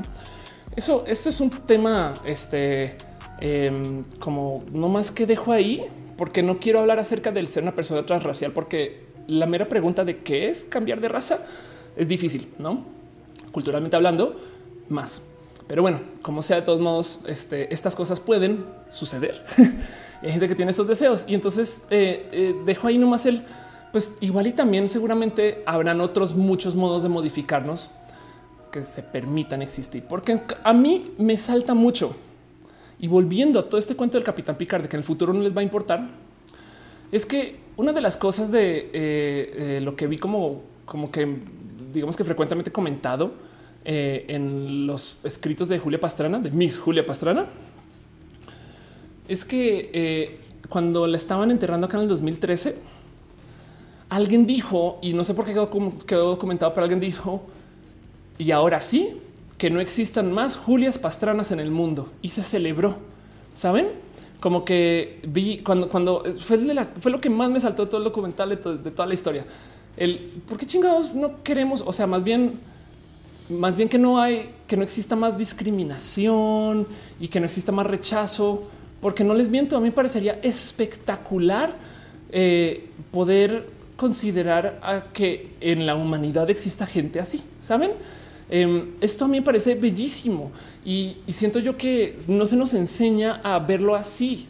Y estoy hablando de algo que sucedió y fue que muy horrible en 1830, pero que hoy en día seguramente a alguien le están bulleando en el colegio porque tiene bellos de más o bellos de menos, ¿saben? Entonces, como que creo yo que más bien más bien, en vez de no más Julias Pastrana, este sí, sí, más Julias Pastrana, saben? Como que yo creo que eh, parte del problema es que consideramos que la gente no se debería de modificar. Em, lo menciona muy poquito, muy, muy poquito en los Juegos del Hambre, pero en el Citadel, en la gran ciudad, eh, la gente es muy genética. Ah, de paso, miren, aquí está Vera, aquí está, este, este, este está hablando de Vera Veracruz. Este Em, pero bueno, en, la citadel la gente es modificada y entonces es parte animal y parte humana y es una expresión de la moda. Y eso yo creo que va a pasar y solo quiero dejarlo ahí em, porque tendremos esa tecnología para hacerlo. Pero de ahí a que la gente eh, se sienta feliz de ver algo diferente, creo que hay mucho trabajo que hacer con eso. Pues bueno, eso era todo lo que quería hablar acerca de Julia Pastrana. Y así las cosas. Como dice Ultercat, fue bellísimo, Ofelia. Exacto. Exacto. Ay, pero bueno, en fin, eso es todo lo que se con Julia Pastrana, una hora y 20 minutos hablando de ella. Este, vámonos con nuestros otros temas y otras cosas. Em, les cuento qué onda. Porque luego yo creo que hay mucho aquí que desempacar. Voy leyendo sus comentarios un poquito. Eh, dice Pamela Escorza, yo sintiendo eh, pena con el único pelo que me sale en la barba. Ultercat dice era fan de Diana Ross, de Michael Jackson modificó todos sus rostros caucásicos. Em, Alfonso Quiroz dice los orientales se modifican los ojos para parecer más occidentales. Es verdad, es verdad. Eh, este cuento de eh. Y de hecho, en Corea también hacen algo como con las frentes. Eh, en fin, em, dice este René, la historia de relaciones entre blancos y negros es muy densa, muy, muy densa. Pues es que exacto. Por eso digo que no, no, no necesariamente tiene que hablar acerca de raza, sino de look, quizás. Em, y entonces es como el ultimate blackface podría ser, no? O, en fin. Eh, Alfonso Quiroz dice solo serían los más fuertes en el futuro modificado o como dice René, eh, los más pudientes. Y tienes toda la razón con eso. Nelly Alonso dice Polino Morales. Le digo Ernesto que ahora entiendo que duerme mucho y no tiene rendimiento para el deporte. Exacto, puede ser. Fabián Ramos dice en el futuro México creará eh, pollitos de colores modificados genéticamente. Uy, eso es posible. Eso es posible. Pero pues sí, entonces todo eso sucede. Busca la historia de, Martina Viga, me parece espectacular. Hay mucha gente eh, que, está cambiando su vida para vivir con test diferente y entonces eso yo creo que vale la pena observar. Pero bueno, en fin, así las cosas. La primera cosa de la cual quisiera platicar ahorita en la sección que llamo abrazos Em, básicamente los abrazos son cosas que pasan la semana, que vale la pena mencionar o cosas que les quiero compartir y que sepan que ahí están. Em, no me quiero aclarar mucho con esos temas, solamente quiero mencionar que suceden y se los dejo a ustedes y leo sus comentarios y así las cosas. Eh, y quiero comenzar hoy con justo un, pedazo de, medio, de media, que ¿no? un, algo mediático que se publicó el 20 de diciembre de 2019, eh, que lo publicó el New York Times, que se llama Te están observando Em, y es un artículo, es lo que es, eh, donde hablan un poquito acerca de la tecnología de los datos, o sea, de la venta de datos y cómo eh, tanta gente te observa y como que no tenemos problema con esto, porque por un lado, ¿qué vamos a hacer? No? Entonces, quiero hablar de ese tema porque hay dos o tres como aristas muy bonitas que me gustaría luego observar en un roja muy a detalle. Porque, por ejemplo, para aquellos de ustedes que se la pasan pensando es que mi teléfono me escucha, la verdad es que en algún momento, y esto ya de como dos años, algún ejecutivo de Facebook sale y dice, no, es que tenemos tantos datos de ti que ni siquiera te necesitamos escuchar, no te preocupes. Y es verídico. Em, los datos de eh, nuestra existencia, así como se pueden vender, ¿no? Y hay mucha gente que le dedica eh, pues, su vida básicamente recopilar esos datos y vender esas cosas. Em, y, son datos de cosas que una creería que no importan. Por ejemplo, hace nada salió a luz em, de cómo Uber sabe cuando tu teléfono está y, reporta, mejor dicho, o sea, Uber empresa, no, no, no solo Uber la app, sino le reporta a la empresa cuando tu teléfono está quedándose sin pila. Eh, lo cual despierta como la duda de no será que me están cobrando diferente porque saben que no tengo pila, güey. no como de güey, pues ya, pues mándale el primero y listo, adiós, no? Em, y entonces este, eso sucede. Y luego la otra cosa que también creo que yo, eh, bueno, considero muy importante y se los quiero compartir acá y, ojalá luego lo despierte mucho en roja es el tema de los mercados de datos que son muchos y de cómo pues hay gente que literal se la dedica, eh, o sea, tiene estas empresas inmensas de para vender esta información de consumidores, información libre, supuestamente información que recopilan, eh, todo lo que levantan de redes sociales, todas estas cosas y las van armando en un solo lugar. Yo recuerdo esto me lo había dicho una amiga que trabajó en no me acuerdo si era SAP o Oracle. Esto ya tiene unos buenos años, pero que me decía que ella trabajaba en ventas y entonces al inicio de cada año iban a un lugar y compraban un, un bind, o sea, una carpeta inmensa con nombres de empresas y los directos, no, director, presidente, director comercial, no sé qué lo habla. Toda esta información pues pública, pero la acumulaba alguien. Y entonces como trabajaban en ventas de una empresa como SAP Oracle, entonces se turnaban como que yo voy de la A a la D, ¿no? Y entonces alguien más, yo voy de la D a la G. Y entonces hacían llamadas con cada quien. Pero pues la pregunta es quién se sienta a recopilar los datos de quién es el directivo en cada empresa, en grandes empresas mexicanas, estas cosas, no? Eso está ahí a la venta. Entonces, em, nada, se los quiero compartir nomás. Es un abrazo. Eh, una de estas cosas que pasan que yo creo que vale la pena que nomás que lo tengan presente y que ojalá y luego lo despierten un roja, porque hablar acerca de los datos em, es importante. De hecho, el mercado de datos ya es más grande como negocio que el petróleo. Pensemos en eso. Ultarcat dice: Espero que alguien me esté espiando. Samuel del aburrimiento. Fanny te haga dice: Ese algoritmo está bien fregón. O sea, ya saben lo que vas a pensar. Hay situaciones en las que me sale información que únicamente pensé. Sí, y, está bien rudo. Es que miren, por ejemplo, no sé si se han percatado o si lo saben o, como sea, las teles de hoy son mucho más baratas que hace 10 años. Hace 10 años comprar una tele, una pantalla plana como de 50, 60 pulgadas, en un chiste como de no sé, mil, mil doscientos dólares. Hoy valen 200, 100. Em, y no es porque la tecnología se haya hecho para que sean tantas veces más baratas, sino es porque eh, quien fabrica las teles ya maneja un buen de acuerdos con otras personas para vender esa información de el que estás viendo y a qué horas eh, y demás. De hecho, mi tele, que es una, eh, una, pantalla plana ya ni siquiera sé qué clase de tecnología usa, em, comenzó a funcionar medio lento. Es una Smart TV y, me acuerdo que tenía teníamos que abrir una API como que se demoraba y después voy como a configuración a ver qué onda y veo que cookies de anuncios, este eh, tiene anuncios personalizados que me está mostrando ahora. No como que me sorprendió que eh, tuviera como tanto como recolección ¿no? y apagué todo y volvió a funcionar rápido. No, entonces como que da un poco de rabia de wow. Del otro lado, por eso me salió más barato. No, pero bueno, dice Saúl Castro y también me espían de mi keyphone y mi tableta y mi computadora. Eh, dice este ultra caguaca la tele. Sí, pone pantallas. Mauricio Montes dice: Me encantan eh, eh, les compres. Gracias por estar acá. Le gusta el show. René dice: ¿Quién quiere ver la tele? David Dali Piñata dice: ¿Dónde compran esa información? Lo digo para saber. Hay mil mercados. Este más bien es, este, pues sí, es, es, una buena pregunta, pero no dudo que literal si pones este venta de datos o bases de datos vas a conseguir. Pero bueno, un abrazo de las cosas que están pasando esta semana, que yo simplemente quiero que ustedes sepan que esto existe. Luego otra cosa que tengo aquí como calidad de abrazos es otro tema que vengo como calentando para otro roja. Em, es que compartí un pequeño video eh, que publicó Quartz de cómo eh, hoy en día corremos y, perdón, y, ejecutamos las Olimpiadas mucho mejor que hace muchos años y es muy notorio, em, sobre todo en nuestros tiempos y sobre todo en, este, lo documentado, estas cosas. Y no necesariamente tiene que ver con que seamos mejores eh, personas como desde nuestros cuerpos, sino que tenemos mejor tecnología. Entiéndase. Em, los equipos que usamos, los, los, los tenis, no tienen mejores materiales y por consecuencia, si tú te entrenas con mejores materiales toda tu vida, tu cuerpo se va a ajustar diferente y mejor. Em, creo que ahorita apareció un tenis en particular que eh, es el tenis que llevaba como el 80% de la gente que ha ganado maratones en los últimos como tres años. Entonces es algo con su diseño, todas esas cosas, no? Y tengo esto aquí porque justo para mí también justo el rendimiento en las Olimpiadas es una expresión de nuestro avance en tecnología. Y sí hemos cambiado los cuerpos de la gente y yo creo que eso también va a ser muy importante, sobre todo para los cuerpos de las mujeres, que cada vez es más socialmente aceptable que se eh, dejen llevar un cuerpo que esté más orientado a su rendimiento atlético. Lo digo porque hay muchas mujeres que dejan de hacer ejercicio porque es que, es que me veo muy musculosa, eh, no ese tipo de cosas. Em, y pues eso evidentemente en el mundo atleta pues te limita, me explico, pero bueno. Eh, pero también porque del otro lado pues vienen las Olimpiadas y por eso quiero calentar ese tema un poquito y viene la discusión de la gente trans en las Olimpiadas. Entonces tengo mil y una cosas que hablar de esto, eh, mil y una cosas de comentar acerca de, cómo este, la gente, la gente trans, em, pues la neta, neta, pues agita un poquito las aguas pero porque además siempre se la pasan hablando de cómo ah, es que las mujeres trans tienen ventaja genética sobre los hombres. Y de no mames, güey.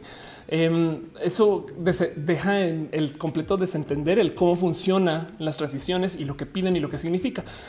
Y más bien la pregunta del por qué tenemos ligas femeniles y masculinas y no tenemos una liga mixta, por ejemplo, ese tipo de cosas, ¿no? Renato Villalbazo dice que tarde lo Julia tuve que buscar la información por mi cuenta. Es un tema súper guau. Es verdad. Sí, el, vivo queda acá guardado. No te preocupes, lo puedes ver después en recalentado. Selenático dice los tenis de viajar al futuro se amarran solos. Alfonso Quiroz dice saber parcialmente tus datos. De hecho, sí, te llama, te cae. Sí. Este eh, visuales dice el tenis es, es un, Nike Vaporfly 4. Gracias. Yo sí, Rexford dice la vida un crítico es sencillo en muchos aspectos. Arriesgamos poco, tenemos poco poder sobre aquellos con su trabajo, porque estamos hablando sobre triste verdad que debemos afrontar es que el gran orden de las cosas, cualquier basura tiene más significado que lo que deja ver nuestra crítica.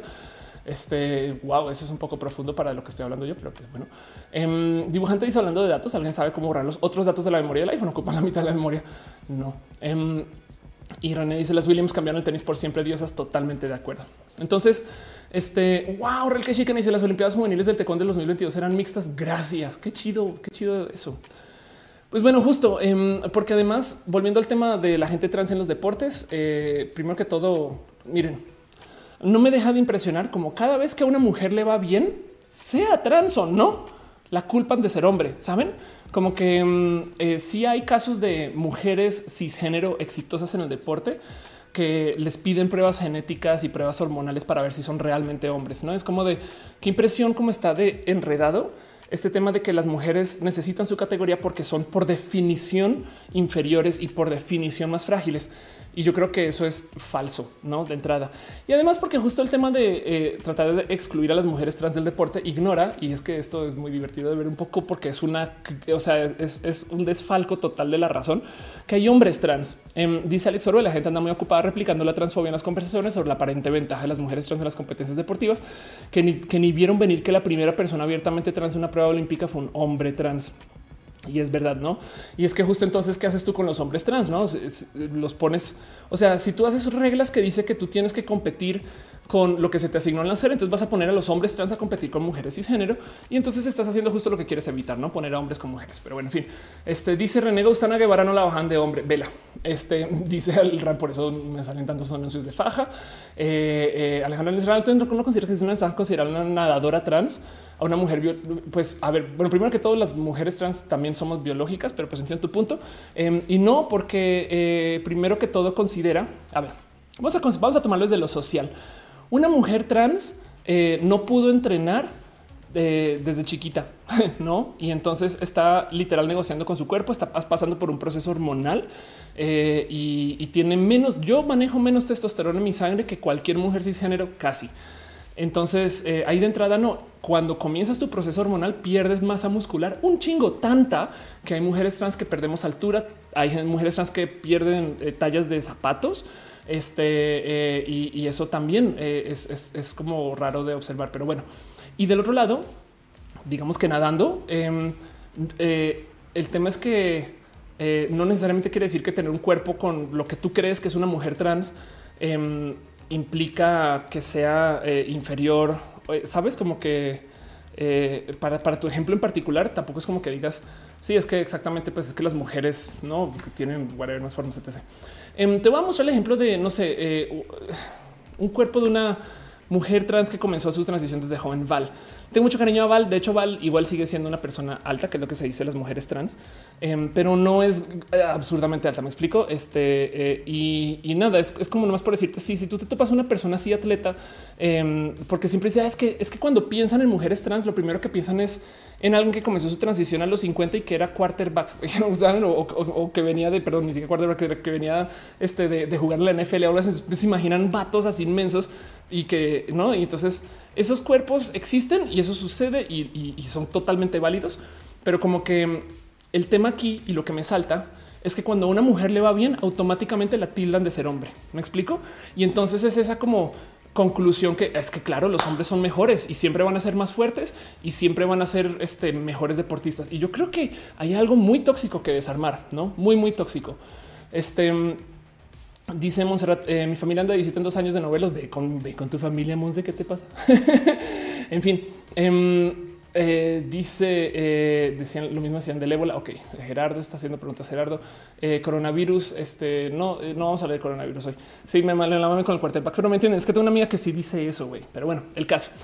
Em, pero justo eso yo creo que es todo un tema. Y, y del otro lado, es que el argumento en contra de la gente trans en el deporte es que las mujeres son débiles e inferiores. Y eso me sorprende mucho, ¿no? Em, a ver, este siempre uso este ejemplo, yo sé, pero CrossFit, Female Champions, acá viene otra vez, no lo va a seguir usando por los próximos seis años. Estas son las mujeres que em, eh, son las campeonas del CrossFit eh, de hoy. Y entonces em, hay una historia muy bonita que cuento mucho de cómo a estas mujeres antes se les de cierto modo eh, prohibía o no se prohibía, pero no era socialmente visto que se les dejara desarrollar estos cuerpos. Y como del 2009 para acá comenzaron a aparecer como estas mujeres que tienen acceso a buenos desarrollos, eh, sobre todo hormonales, para que en su entrenamiento, em, nada, pues generen estos cuerpos y ya. Entonces, cuando yo veo estos casos también digo, pues no, y además justo en el CrossFit, que es mixto, estas mujeres se la llevan a la par con los vatos, güey. no, como que también luego a ah, ver, yo tengo este bra. este Em, eso, como que luego, luego, luego, luego me queda ahí el como el, pues, pues, es que, güey, eh, yo creo que no, em, en fin, yo creo que tiene una percepción muy, muy, muy, muy, muy mala de lo que son los cuerpos en general y asumen que solo los hombres pueden ser fuertes, ¿no?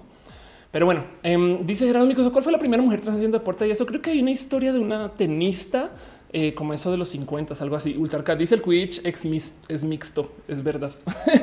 Eh, este mm, More Issues dice eh, ella sí usa testosterona. Em, sí, y bueno, ni hablar del caso de lo que pasó con Caster Semeña. Em, la situación de Caster Semeña es que ella como corredora le fue muy, muy, muy bien. Em, y entonces resulta que estaba literal rompiendo récords Em, y se estaba llevando todos los premios Caster Semenya. Entonces van y le hacen pruebas de testosterona y resulta que tiene la testosterona alta, pero es una mujer cisgénero. Me explico. Em, nació, o sea, una mujer biológica, si lo quieren ver así. Y entonces eh, lo que deciden para que vean lo injusto que es, lo que deciden de parte del Comité Olímpico es: ah, ok, si tú como mujer tienes la testosterona alta, eso es injusto contra las otras mujeres. Y entonces le piden que tome bloqueadores de testosterona. Perdón, eso es como decirle, este, em, eh, no sé, si, si tú eres un jugador de básquet muy alto, güey, lo siento, ya no puedes porque eres, es injusto para los demás, lo siento, ¿no? Como que en, para los vatos em, se ve bien que, se, que, sea, que sobresalgan dentro de sus cosas. Em, está la historia de Leonel Messi, que literal tomó hormonas para crecer, güey. O sea, Leonel Messi Em, era, era una persona que no iba a tener este cuerpo y se hormonó y entonces ahora resultó ser un top atleta del mundo. Fin, no? Pero hay de que una persona lo haga por, digamos, motivos no. O sea, de cierto modo, Leonel Messi es trans alto, si lo quieren ver así. Entonces es requete injusto porque es que el tema es que el argumento de las personas trans en el deporte es realmente una creencia de que las mujeres son inferiores. Fin. Y más débiles y más frágiles. Y no, no, no, no aguantarían combatos y todas esas cosas. Em, y entonces eh, eso yo creo que hay que enfrentarlo. Porque de nuevo y qué onda con los chicos trans, porque hay hombres trans. Y no hablar de la gente no binaria. Eh, saben como que hay tantos temas que desenredar acá, pero, pero pues justo eh, el que a mí no me deja de sorprender que el que cuando una mujer le va bien en algo, la culpan de ser hombre, no? En fin, este Dice René Mestre, se usa las palabras mujer biológica a mí también, pero pues ya, que, ya que dice Dale Caro es como Michael Phelps, que no asimila el ácido láctico como los demás y por eso rompió récords. Exacto. Luis Fernando dice saludos de Florida, Valle del Cabo. Wow, qué bonito. Quiero ir a, quiero a la Florida. Wow, wow, perdón. eh, Ultracat dice se juega, ah, se juega Quidditch en pasto en mundial y todo es mixto. Claro, eso es verdad. Dibujante y sí decía que Michael Phelps estaba ganando demasiadas medallas y nadie decía nada. Exacto. Entonces el punto es que cuerpos hay miles, etc. Y prepárense y por eso lo traigo acá y es un pequeño abrazo. Ya vi, que se volvió todo un tema. Este más bien vámonos con nuestro próximo abrazo, cosas que este vi sucedieron esta semana o que les quiero compartir para que sepan eh, de las cuales me llaman el interés o de las cuales pues por eso es roja, no? Em, y les quiero hablar un poquito acerca de Mojo Vision. Mojo Vision em, es no más que una tecnología, pero es algo que yo quiero tener y quiero no más como preguntarles a ustedes cómo se sienten ustedes con esto. Mojo Vision básicamente es un lente de contacto em, que está diseñado para tener información adentro, o sea, es una pantalla, ¿no? Entonces, básicamente son lentes de contacto de realidad aumentada. Te los pones y digamos que con alguna cámara en tu ropa o con algún dispositivo, como sea, eh, podrías hasta como levantar información en vivo de la gente que estás viendo o si no, por lo menos los mapas por donde vas caminando. Saben, es de una pantalla en tus lentes, en tus ojos. Em, como que esto en general es raro de ver y, el tema es que parece que la tecnología esta vez sí funciona. Eh, hay muchas burlas de, de, porque esto no se puede hacer o si se puede hacer. De hecho, ahí se alcanza a ver que el lente contacto tiene una pinche pila, güey. Tienes un lente contacto que tiene una pila este, y un procesador, güey, ¿no? Como que es impresionante no más pensar la tecnología, o, sea, cómo, cómo llegamos a este punto del desarrollo de la existencia de la humanidad. Pero como sea, em, es una pantalla micro LED de alta resolución que puede proyectar cosas pues, a tu ojo. güey. Y, entonces lo cabrón es a menos que alguien esté muy cerca, no lo va a ver. Eh, pero otro lado es el pensar lo que significa esto para la mera interacción humana, no como que esto me despierta muchas curiosidades. Se llama Mojo Vision. Se los quiero compartir acá a calidad de abrazos y nomás preguntarse cómo se sienten ustedes con esto. ¿Lo usarían? Yo, por ejemplo, tengo una memoria horrible o vivo muy distraído, etc. Entonces el mero ver los nombres encima de la gente sería wow. Eh, yo sé que esto entonces se presta, pero nunca te lo memorizarías, Ophelia. O sea, no, no recordarías nunca nada de eso, sabes? Pero eso no como que eh, este eh, no sé, como que pues igual para allá vamos, saben?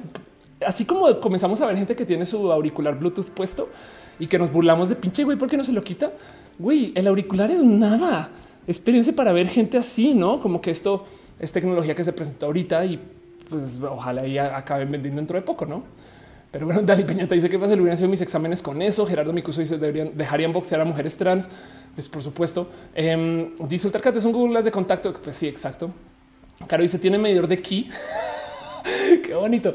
Eh, dice realmente tengo astigmatismo agudo y no puedo usar lentes de contacto. Y otra opción hay lentes formales. De hecho, Intel este tiene, eh, perdón, Intel eh, Smart Glasses eh, y estas, estas están más cerca de llegar al mercado eh, y, son chidas. De hecho, eh, son lentes. Imagínate estos lentes y adentro, ahí sí para la música, las letras, las partituras, este, eh, no sé, cualquier cosa. No es como que em, así se ven, así se ven los lentes como que esto, esto sí lo veo venir. De hecho, creo que hay gente que rumorea que Apple quiere vender estas cosas y no sé qué. Y el tema es que estos lentes son más socialmente aceptados que Google Glass, que se veía como demasiado nerd. Em, en el peor de los casos, esta tecnología se vuelve parte de lo que usa la gente para trabajar, no como Google Glass, que, es, más útil, por ejemplo, para alguien que trabaja en una bodega y ya, no para alguien que está andando por ahí manejando, pero esa tecnología pues viene, no? Este Pamela Escorza dice: Si me sirve para mis exámenes, jalo al DRCT. Y si lo creo que sí, sí creo que pase los lentes de ojo. Ya no pasa que no recordamos los números de teléfono. Bueno, espera, ya nos pasa que no recordamos los números de teléfono de celular porque no los usamos, güey. Pero a ver, cuántas arrobas te sabes, cuántas passwords recuerdas, güey. Piensa en eso. Em, la verdad es que sí, pues es que antes no memorizamos los números porque todo el día los marcábamos. Güey. Hoy en día lo, lo grabas una vez. Es más, sería sería de savant recordar los números de la gente luego de escribirlos una vez en tu teléfono y ya no. Pero bueno, Alfonso, ¿qué nos dice lo que los quería lograr en la última peli? Exacto, dale, caro. Imagina estudios de neuromarketing diarios con base en a dónde volteamos. Sí, güey, eso es verdad. Qué miedo. Está mirando en el superama hacia el estante de abajo y no el de arriba. Wow, qué locura. Rasgris dice: Viendo aplicación práctica, se me ocurre que para las empresas de atención al cliente podrían identificar de manera biométrica a sus usuarios para evitar robos de identidad. Y estoy totalmente de acuerdo, totalmente de acuerdo. Este. Dice René, se ven bien feos esos Auri Bluetooth, es como moda de bachateros. les, les segura dice, se imagina estar usando los que se mete alguna más ahorita en el ojo. Ándale.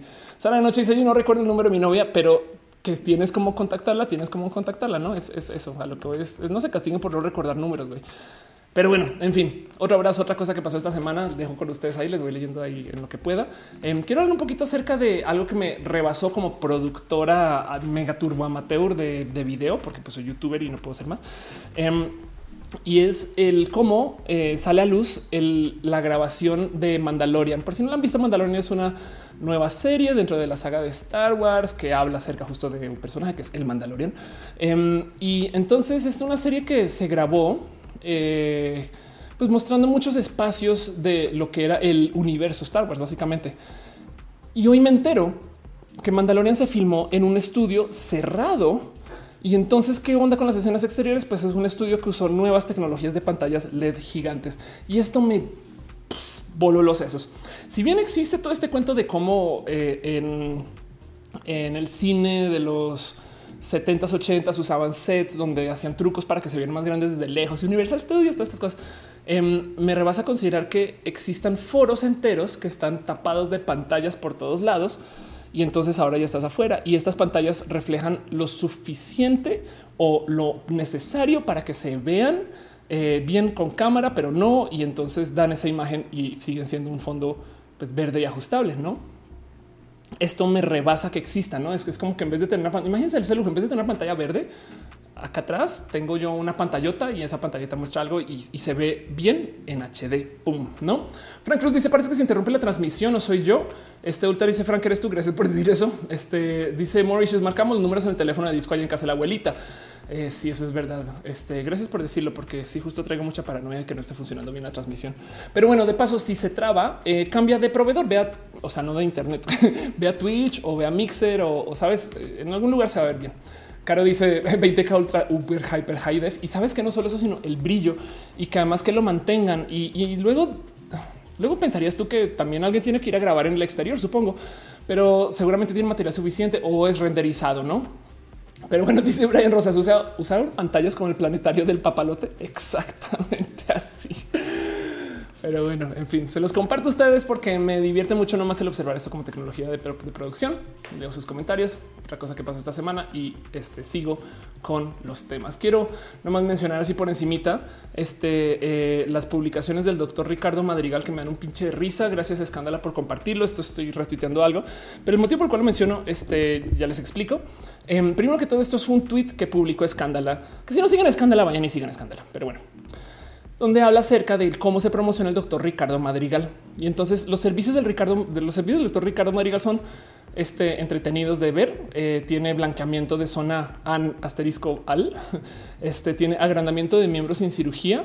Eh, eh, este que acá es un comercial para lo mismo. Y también al parecer hace cirugías de, lo que llama resignación, pero está muy bonito como las presenta porque dice este blanqueamiento de zona este, y pues ahí está su dona. Luego dice, no es el frío, así la tienes. y el motivo por el cual esto me saltó tanto es porque de entrada eh, la mera como actitud me parece muy bonita, ¿no? Esto es de una técnica para aumentar longitud grosor y No está bien cagado porque sin querer ustedes pensaban que están viendo roja y ahora están viendo un aviso de esos de spam que les llegan de mail de crece tu falo, no? Pero bueno, el motivo por el cual esto me llamó la atención es porque su promoción para hablar de la reasignación de género, este primero que todo la presentan así, que es evidentemente binaria y estereotípica. Pero vean la palabra tan bonita, cirugía de reasignación íntima. Hay mucha gente que discute el cómo se debería de llamar la reasignación de sexo. Ese sexo me están reasignando. Hay gente que le llama cirugía de confirmación de sexo. Em, y, como que eh, no sé por qué me, llamó el de bonito ver que alguien le, diga de reasignación íntima. Me parece como que tan fino ese detalle y por eso se los quería compartir. Es un pequeño, es de los abrazos, quizás el más pequeño de todos. O no. Este me da mucha risa justo. Yo, creo que este doctor se las lleva todas, por lo menos en la comedia eh, y estas cosas pueden pasar. En fin, dice Alfonso Quiroz, ¿por qué vivimos tan complejas con nuestras zonas pricadas? Es verdad. Eh? Em, dice Caro, descansa Monserrat, descansa Monse. Eh, dice este Luis que le gusta como muchas gracias. Caro dice yo solo quiero saber cuál es la marca de las pantallas esas. Es verdad. Em, Brian Rosas dice, o sea, usaron pantallas con de papalote. Ya te había leído y así las cosas. Y Dalí Peña te dice que buen marketing. Totalmente de acuerdo que buen marketing así las cosas. Eso. Pues, pues no, como sea, aplausos al doctor Madrigal, aplausos por millones. Ojalá venda bien por eso. Y si no, pues por lo menos de unas risas. pero bueno, y el último abrazo que tengo para ustedes hoy eh, cosas que justo les quiero compartir, que me he topado que sucedieron durante la semana. Es nomás una micro noticia, pero la verdad es que como llegó a mí por alguien, creo que... Eh, o sea, me siento bien al ponerlo aquí porque la verdad es que esta persona tiene por qué estarme dando este contenido y está hablando de otra vez del espectacular Linksack, quien eh, me ha pasado datos acerca justo de las apps que desarrolla el gobierno en la Ciudad de México. La vez pasada que les hablé de Linksack, hablé acerca de una app que se promociona mucho del lado del gobierno, que es mi taxi que es esta app que tiene información de taxistas para que todos estemos seguros y estas cosas. Y resulta que es súper hackeable, que cualquier persona puede ingresar información que no valida y, mil problemas, no? Entonces, justo eh, de nuevo, eh, como si fuera eh, este mi hack 2, Linksack habla acerca de una app que se llama Mi Policía que es una app justo para, entre otras cosas, poner denuncias. Y entonces em, abre un hilo donde la destroza básicamente, ¿no? Entonces em, hace una denuncia anónima que pues bueno, eso sí, eh, no se manda ningún dato adicional que te piden, pero luego el tema es que en lo que hace la denuncia eh, se percata que bueno, se puede falsear la ubicación, no pasa nada, de su equipo está broken, pero luego em, para, para validar y verificar esa denuncia, o sea, para consultar el folio, resulta que no validan eh, si tú eres quien puso la denuncia. Entonces puedes ingresar a cualquier folio con cualquier número, lo cual quiere decir que tú básicamente puedes cambiar el número y puedes sin autenticación alguna eh, asomarte por cualquier otro folio que haya puesto cualquier otra persona. Entonces tú puedes sin problema eh, entrar y checar todas las denuncias que se hayan puesto contra eh, el servicio de policía, no? Y, entonces ahí vas a tener nombres de policías, de personas, direcciones. Eh, si tú eres una persona de pocos escrúpulos, podrías estar levantando esta información para hacer algún tipo de análisis de cualquier cosa o buscar nombres, no como que qué peligro, qué miedo.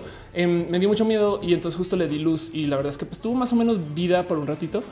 Eh, pero pues como dice, no es del gobierno quien te dice cómo es de cumplir con la ley, no empieza por el ejemplo em, y pues nada, da mucha rabia y que pues además esto rompe justo, eh, pues que, o sea, que, el gobierno mismo no cumpla con la ley federal de protección de datos personales, ¿no? Eso como que me parece este, un gran eh, pequeño y mediano escándalo. Es porque estas apps suelen ser hechas justo como dice el Tarcat, pues con las patas, ¿no? Entonces, pues eso pasa este y se los quería compartir. Entonces, eso que hay como calidad de abrazos, en fin, de developers flojos o como dirían los developers. Pero bueno, en fin, Ricardo Ibarra deja un abrazo financiero. Muchas gracias. Muchas, muchas gracias, Ricardo. De verdad, muchas gracias. Adrián Alvarado dice un GIF. No sabe que se pueden acá. Puedes. Este Pamela Escorza dice piñas, piñas, piñas. Por eso aparecen piñas en el chat. Marcus Beto dice: Yo quiero agrandarme la tolerancia a los vatos castros. Ándale, la guía LGBT dice que le gusta este show. Muchas gracias. Dali Peña te dice error del que desarrolló la app. Sí, y pues también ahí sí, como, como el eh, la foto de la persona que puso un sticker en, un espejo que dice te ves bien, pero veces con Z. y entonces decía alguien lo escribió, luego alguien lo editó, luego alguien lo mandó a imprimir, luego alguien lo llevó al espejo y lo pegó y todavía nadie se dio cuenta del error. No me explico. En fin, pero bueno, Brian Roses dice llega hasta ver la serie Superhumanos que salió en el 2010 de Stanley. No, y debería, ¿eh? No, una también ahorita en Netflix de este, no, o bueno, pues quizás estoy confundiendo con Inhumans pero bueno, en fin, todo eso este, en nuestra seccióncita de abrazos. Leo sus comentarios y voy para lo próximo. Eh, voy a platicar un poquito más de dos otras cosas que tengo para ustedes. Dante Flores dice: Mi esposa y yo te escuchamos. Creo que esa pleca tiene audio, ¿no? Sí, esa pleca tiene audio y me jodí. Entonces la voy a repetir. Voy a hablar de lo próximo. Vamos a ver con lo que sigue el show. Este y Dante Flores dice: Mi esposa ya te escuchando mientras hacemos la comida. Muchas gracias. Muchas gracias por ser parte de esto, la neta. Em, pero bueno, en fin, dice eh, Oaxaca, un gran abrazo. Eh, gracias por estar acá. Carolina, que podemos decir que no es, que no es este, este, eso es verdad. Pero bueno, en fin, este eh, traigo una sección que se llama Me explico. Eh, así nomás por encima dos otras cosas que voy poniendo en Twitter en la semana que luego levantan suficiente discusión como para que luego digan, Fele, ¿por qué, qué, te pasa y por qué publicas estas cosas que me escriben muchas veces por DM y, y, es como tan frecuente que ahora ya, ya se volvió un tema cada semana, ¿no? Entonces, pues bueno, todo esto comenzó con el desmadre de Starbucks, de hecho. Eh, y es que puse un tweet donde... Eh, hablaba eh, justo acerca de cómo a mí a cada rato me piden fotos de antes, no? Y esto siempre me ha causado mucho ruido. No estoy en contra de hablar de mi transición. Evidentemente, soy públicamente transgénero eh, y, me presento así y, nada, no así, es mi vida. Pero como que eh, a veces la gente se enfoca mucho en como la Em, ingeniería de la transición, no? Ah, oye, y entonces, eh, como que cirugías y, entonces eh, que te maquillas todos los días o solo y a ver cómo te maquillas. Es más, hay gente que viene a entrevistarme y me pide tomarme fotos en el espejo maquillándome, no? Y es de es que el maquillaje no es lo que me hace mujer. Me explico y no debería, aunque hay gente que le pone ese peso y va, ok, se vale, pero pues como sea, siento yo es que ahí no está. Y entonces, como que me salta mucho porque a cada rato quieren fotos de antes para comparar, no? Y el motivo por el cual me salta no es porque me quieran comparar con mis fotos de antes, sino es porque yo siempre pienso, güey, todo el mundo tiene fotos de antes que no quiere compartir. No como o, que donde se ven diferentes, como que yo digo, o sea, tú, querido señor don periodista, muéstrame, no sé, a ver, muéstrame tus fotos de la prepa y a ver si eres la misma persona. Me explico. Tú también, o sea, todo un transición, sobre todo de la prepa, saben? Entonces, pues nada, pues un tweet justo donde decía esta es una foto, una foto mía, está hecho en el grado, em, pues solamente porque no les pedí permiso, corté eh, a mi papá que está aquí a la derecha y a mi hermana que está aquí a la izquierda, solo porque no les pedí permiso, entonces preferí ahorrarme el no, pero pues una foto que le tengo mucho cariño, pero pues así me veía yo el día de mi grado, o sea, camino a la universidad, supongo que es el último día de la prepa. Em, y puse una foto más actual y entonces me comenzaron a mandar ustedes sus fotos. Este ahí está, ya se fue Monse, no? Pero bueno, me comenzaron a mandar sus fotos este, de la prepa. ¿Qué es esto? ¿Qué es esto? Elisa, ¿qué te pasa? Esto, em, porque justo eh, estas fotos, pues la neta sí hablan un poco, bueno, dicen chévere la excepción, que va, eh, sí hablan un poco de cómo la neta, neta, todo el mundo pasa, ahí está la, ahí está, ahí está la pastel cocoa, em, pasa, pasa por cambios, me explico como que, eh, no sé, agradezco mucho que esto haya pasado y, me explico solamente porque, vea la Gaby, este, gracias. Porque siento que este tema de que eh, mi transición escandalice es porque a la gente le salta el tema de que normalmente no ve a alguien cambiar de género. Em, está este meme de eh, siempre deberías de pelarle los flaquitos de la clase, no? Y entonces muestran un, vato muy flaco y luego muestran después de transición como ya no. Pero bueno, en fin, Marcus Beto dice mis fotos de cuando trae la uni soy una de fecio. Cari dice muero de sueño, pero me encanta escuchar. No te preocupes, no te preocupes que para eso este hay este eh, recalentado, pero pues gracias por estar acá. Eli Díaz dice me encanta ver tus entrevistas, em, pero entonces casi siempre quieres quieren ignorar mi carrera y se enfocan en tu transición. Eso es verdad. Sí, justo es, el tema. Y, de nuevo, no estoy en contra de hablar del tema trans. Hay que hacerlo. Hay gente que la neta, neta, eso es lo que quiere ver. Quiere una persona trans hablando en público y ya no se acabó. Em, pero del otro lado también es ah, me rebasa como domina, no es, así las cosas. Y entonces, como que pues siento que se le, en fin, Lady Excel dice: Me debe ir la una de la mañana, descansa. Eh, Rocío Hernández dice: Es increíble show. Muchas gracias, Rainbow David. Nos vemos el recalentado. Tengo que desengordar. Eh, ¿Qué te pasa, Elisa? Así, la neta, güey no había visto ni una nerd de lo que eres, güey. Eh, Pamela Escorza dice: Yo tenía un compañero trans que está empezando con hermanas. Un unos compañeros le pidieron ir con vestido. Wow, no mames. Siempre se enojaban cuando solo son como chica. Linktown me pasó algo similar. Cada que yo que perdí 40 kilos de peso. Eh, esa noche hice el resto movimiento el recalentado. No te preocupes. Mauricio Chávez dice: ¿Qué tal las fiestas de tu vecino? Mis vecinos son muy sexuales. Entonces, cuando se hacen fiestas, se escucha este, mucha actividad y pues nada, pues que te digo, ojalá que la pase muy bonita y así. Pero bueno, solamente les quería compartir eso. Me explico. Eh, este eh, y hay un buen de fotos de antes. Eh, acá tienen las fotos de hasta güey, hasta Chuck Peredal entró, güey. Qué bueno. Entonces, muchas gracias. Muchas gracias por esto, güey. Este José Raúl Zúñiga también entró, güey. Ahí ven. Actualmente en HBO Latinoamérica, en Agotados MX, estuvo un sexenio en la sopa, güey, y ahí está posteando. Em, entonces, pues eso, como que nada, le traigo mucho como cariño a este hilo en general, porque pues esto es de nuevo este cuento que les traigo yo de que de que todo el mundo es trans. ya, güey. En fin, Sal, eh, Saul Castruita dice: Me gusta estar vivo, no en recalentado, no es lo mismo. Muchas gracias por eso. También se hacen vivo. Karen ya me doy pena con mis fotos de la prepa. Eh, Caro dice: A mí lo que me sorprende algunos medios es la genitocentralidad. Eso es verdad. Eso es verdad. Eh, Alvarado dice muy sexual. Me recordó a la mujer que dice yo soy sexual. ahí está, este es el camotero que pasa anunciándonos la hora nomás. Pero bueno, En fin, este, eso es este, lo que es. Em, y pues nada, eh, sigamos avanzando un poquito con las secciones, queda muy poquito nomás para ir cerrando el show formalmente, pero solamente les quiero decir que eh, tengo dos recomendaciones para ustedes ahorita.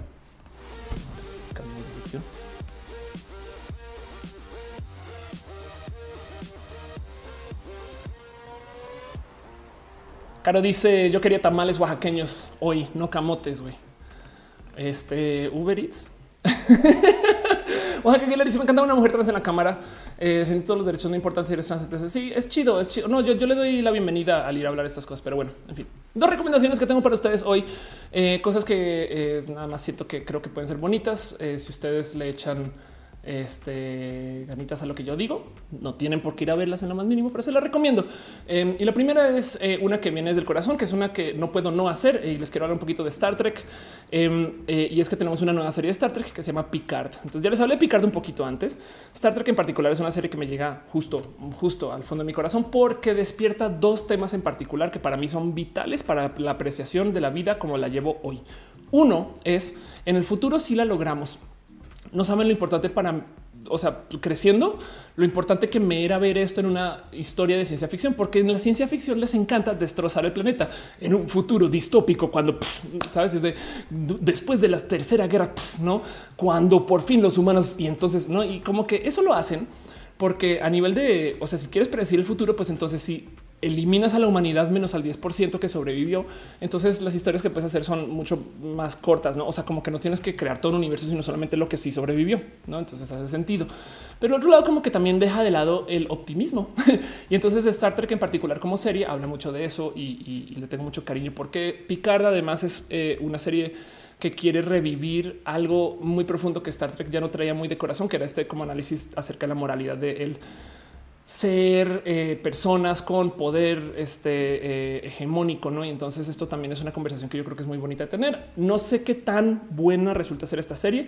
Les invito a que vean Star Trek La Nueva Generación, que salió en el 86, que la traigo, o sea, a esta altura casi que tatuada, pero pues sepan que esto sucedió. Tuvimos un episodio ahorita em, y está en desarrollo, entonces pues, o sea, digo, la historia está en desarrollo, entonces pues no les puedo decir más que solamente que hubo un episodio y ya, el episodio pues fue como el pleno, pero bueno, en fin, fue un muy buen primer capítulo, de mucho corazón, igual se lo tendría porque es Star Trek, pero quiero que sepan que esto existe. Isis Nolasco dice hola, eh, hola. Alfonso Quiroz dice: Pues mucha gente que les interesa más dichos por Ophelia. Ok, eh, me han Armadillo dice la serie que más esperamos que si lo refamos en el futuro. Sí, total, de acuerdo, total. Este y dice eh, Chinito Camotes con lecheras y canela. Anda, exacto. Em, dice Alfonso que si no vuelto a dar horóscopos, no debería, debería dar horóscopos futuristas. Pero bueno, la segunda recomendación que les tengo para hoy em, es una rara recomendación porque normalmente no hablo mucho de este tema y es de un comediante. Alex Fernández eh, es un comediante conocido. Espero que sepan quién es y si no, vayan y véanlo.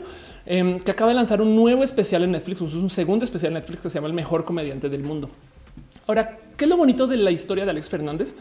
Que como comediante, primero que todo, se formó enteramente en línea eh, él trabajaba, voy a decir Nestlé, pero era trabajando en un espacio corporativo, creo que en marketing y básicamente se aventó a hacer comedia y es no bueno, es espectacularmente bueno porque tomó esta actitud que muchos artistas les he visto tomar y les hace personas muy exitosas de yo solo sé hacer esto, güey, y es lo único que voy a hacer. Y entonces em, eh, eh, era imposible ir a un open mic sin topárselo y todavía un poquito a veces.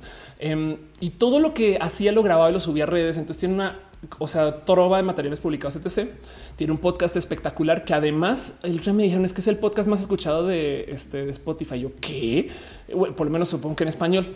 Entonces, pues bueno, el caso es que acaba de lanzar un, un, especial de comedia. Y la otra cosa bonita de Alex es que es listo desde su acercamiento, por ejemplo, al género, a las situaciones de género y a las situaciones de clase. Y entonces no abusa como tantos comediantes que les encanta solamente hacer chistes de mujeres mal, hombres, chichis, este caca, pipí, no o como que es muy normal en, este eh, de, escuchar entre los comediantes. Pero bueno, en fin, este dice eh, Caro, era Godín de corazón. Exacto. Em, dice Ventalto, eh, creo que dejó el podcast. No crea que qué lástima. Pero bueno, en fin, dice Jonathan, espero tu especial. Espero poder hacer un especial. Exacto. Eso sería espectacular. Pero bueno, en fin, este y eso es todo lo que tengo en recomendaciones para ustedes. Si voy a poner una vez más la cortinilla que ya vi que la cortinilla abusa un poquito, porque debería tener varias cortinillas ahora que lo pienso, pero pues bueno, estoy justo estrenando mi paquete gráfico. Entonces vamos con esto.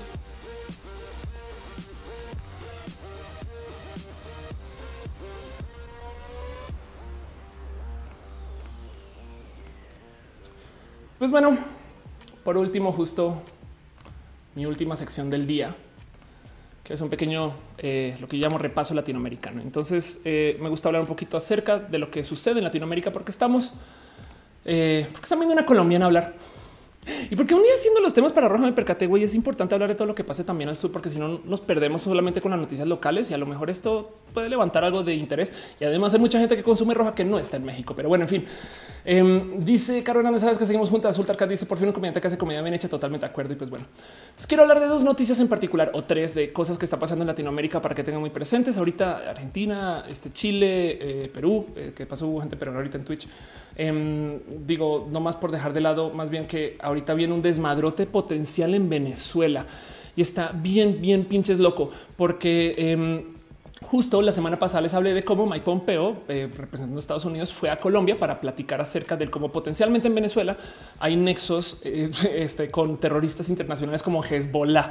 Y entonces eh, se generó una cantidad de plática del cómo, em, primero que todo, ya saben también llegó, llegó, a Estados Unidos y comenzaron a hablar de terroristas, ¿no? Entonces también queda este como roto, no es de güey, no, hay otra excusa, ¿saben? No como que que lo próximo que van a decir armas de destrucción masiva, ¿no? es no.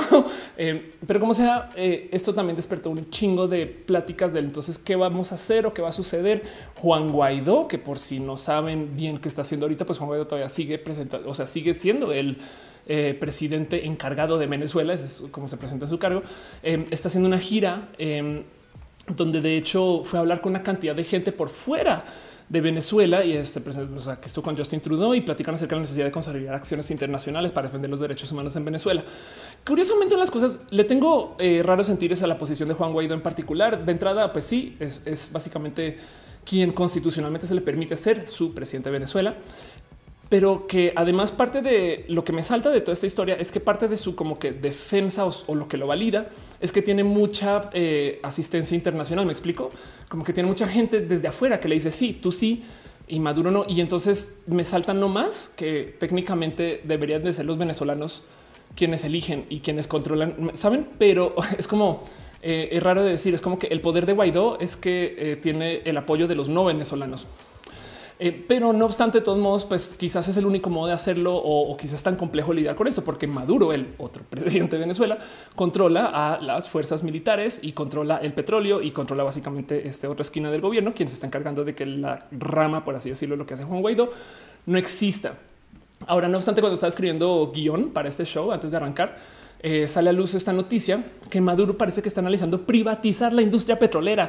Esto es, eso es, güey, eso es de ahorita, no? Em, y no más el considerar que esto sea una realidad es, pesado, no? Porque entonces, ¿qué quiere decir que la quiere privatizar y, quién la invertir? Y entonces, eh, eh, ¿para dónde va esto? Y pues parte del motivo por el cual lo quiere hacer es porque justo parece pues, que el desplome económico sí le pesa. Y es raro de considerar porque esto va en contra de la posición de lo que se supone que es eh, como que este oro chavista, ¿no? Ahora, según tengo entendido, Chávez no fue quien nacionalizó el petróleo venezolano, pero de todos modos, pues Chávez se encargó de que el petróleo fuera de los venezolanos. ¿Hace sentido? Entonces es raro de ver todo esto.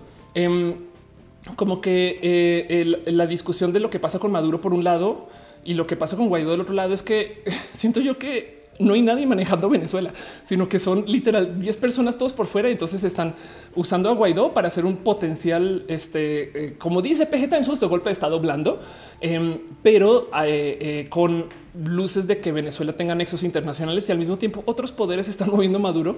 No sé, como que se hace ver así un poquito, ¿no? Para rematar con todo este mere que tenga de cosas que están sucediendo, em, justo los colombianos comenzaron a hacer ejercicios militares conjuntos con Estados Unidos. Perdón. Entonces son ejercicios estratégicos multinacionales em, donde eh, pues mostraron las escenas de eh, eh, este, paracaidistas colombianos y estadounidenses entrenando para lo que podría ser el tomar Venezuela, no? Aunque lo presenta como una, situación de seguridad donde pues vamos a defender un aeropuerto y no estas cosas. Em, puede ser que no más por un lado, digo, hay eh, todas esas historias de cómo hay presencia militar rusa en Venezuela. Entonces, capaz si Estados Unidos lo que está haciendo es que se está acercando con la gente vecina aliada para decir, hey, solamente te quiero decir que si quisiéramos, pues aquí estamos, no puede ser como el otro también da mucho miedo que exista esta como tensión, no como que es raro de considerar. Eh, Colombia en particular sí ha tenido muchas eh, ha tenido muchos momentos de, recibir apoyo y de, recibir guía militar estadounidense para muchas cosas, el Plan Colombia en particular, que luego eh, es otra historia.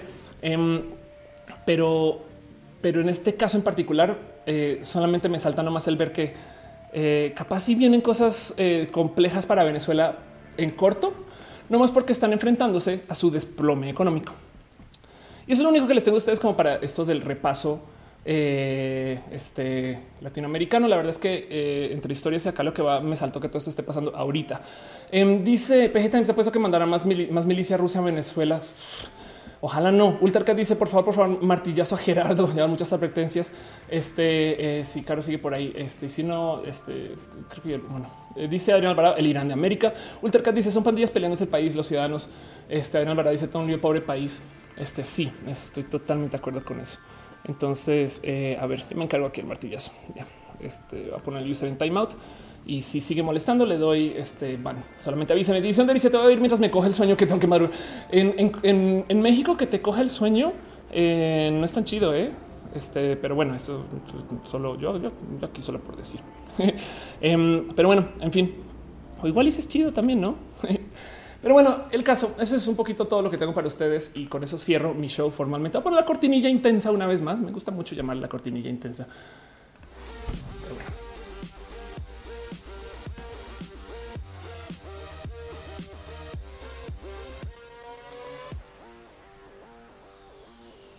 Y nomás por repasar todo lo que ha sucedido en este show.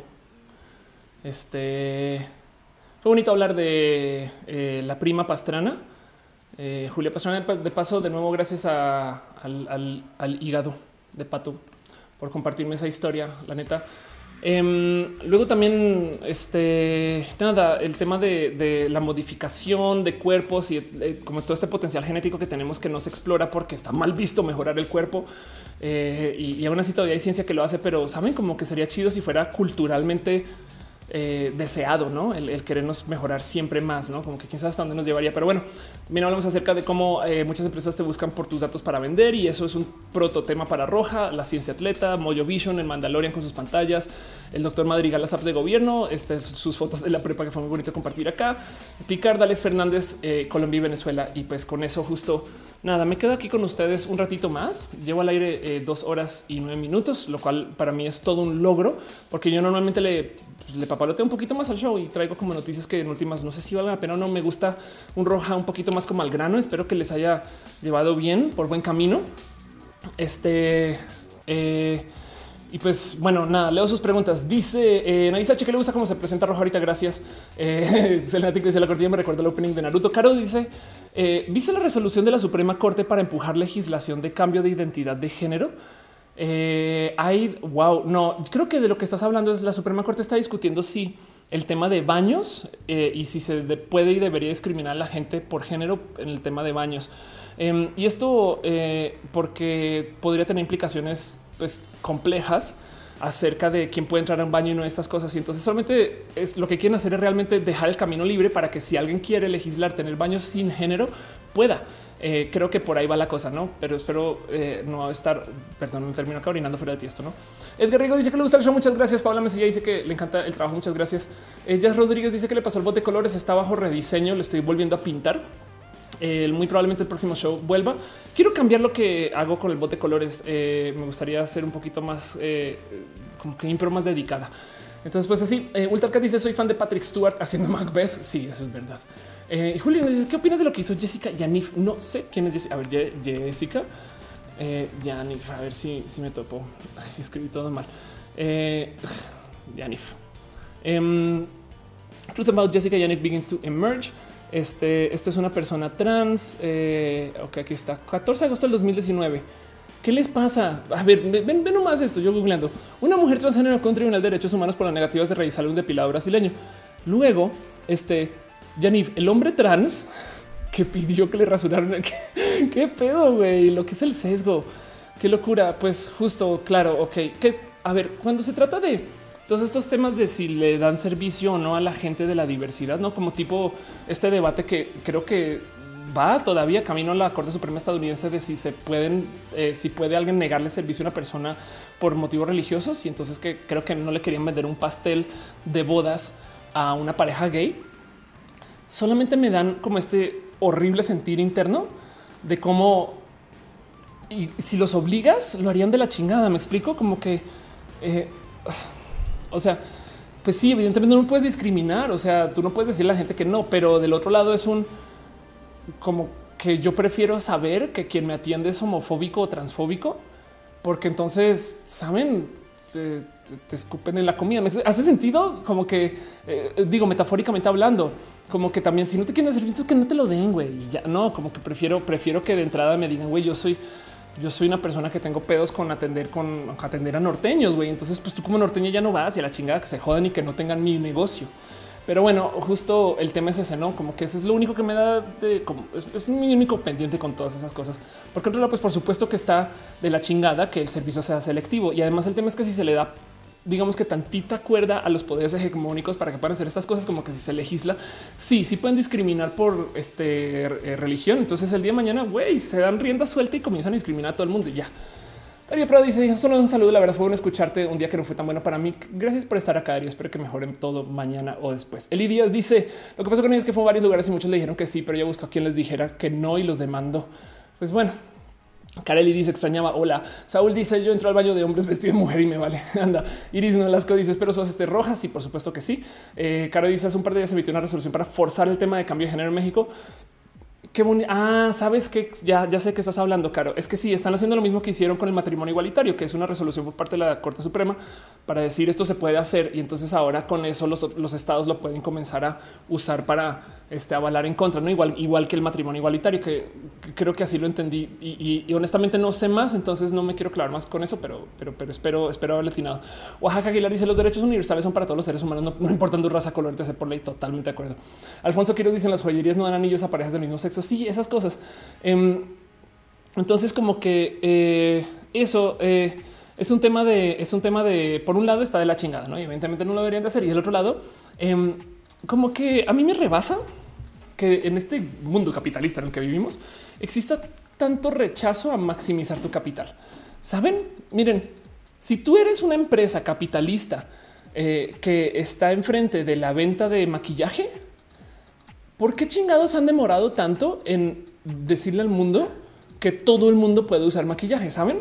O sea, si tú vendes labiales, yo no entiendo por qué en los 80 alguien no dijo güey labiales para hombres y que sean igual, que sean las mismas gamas que las de las mujeres para que no tengamos que hacer dos gamas diferentes. Me explico y ya como que y entonces cómo se hace eso? Pues nada, un chingo de comerciales, anuncios, no sé qué y lo normalizas.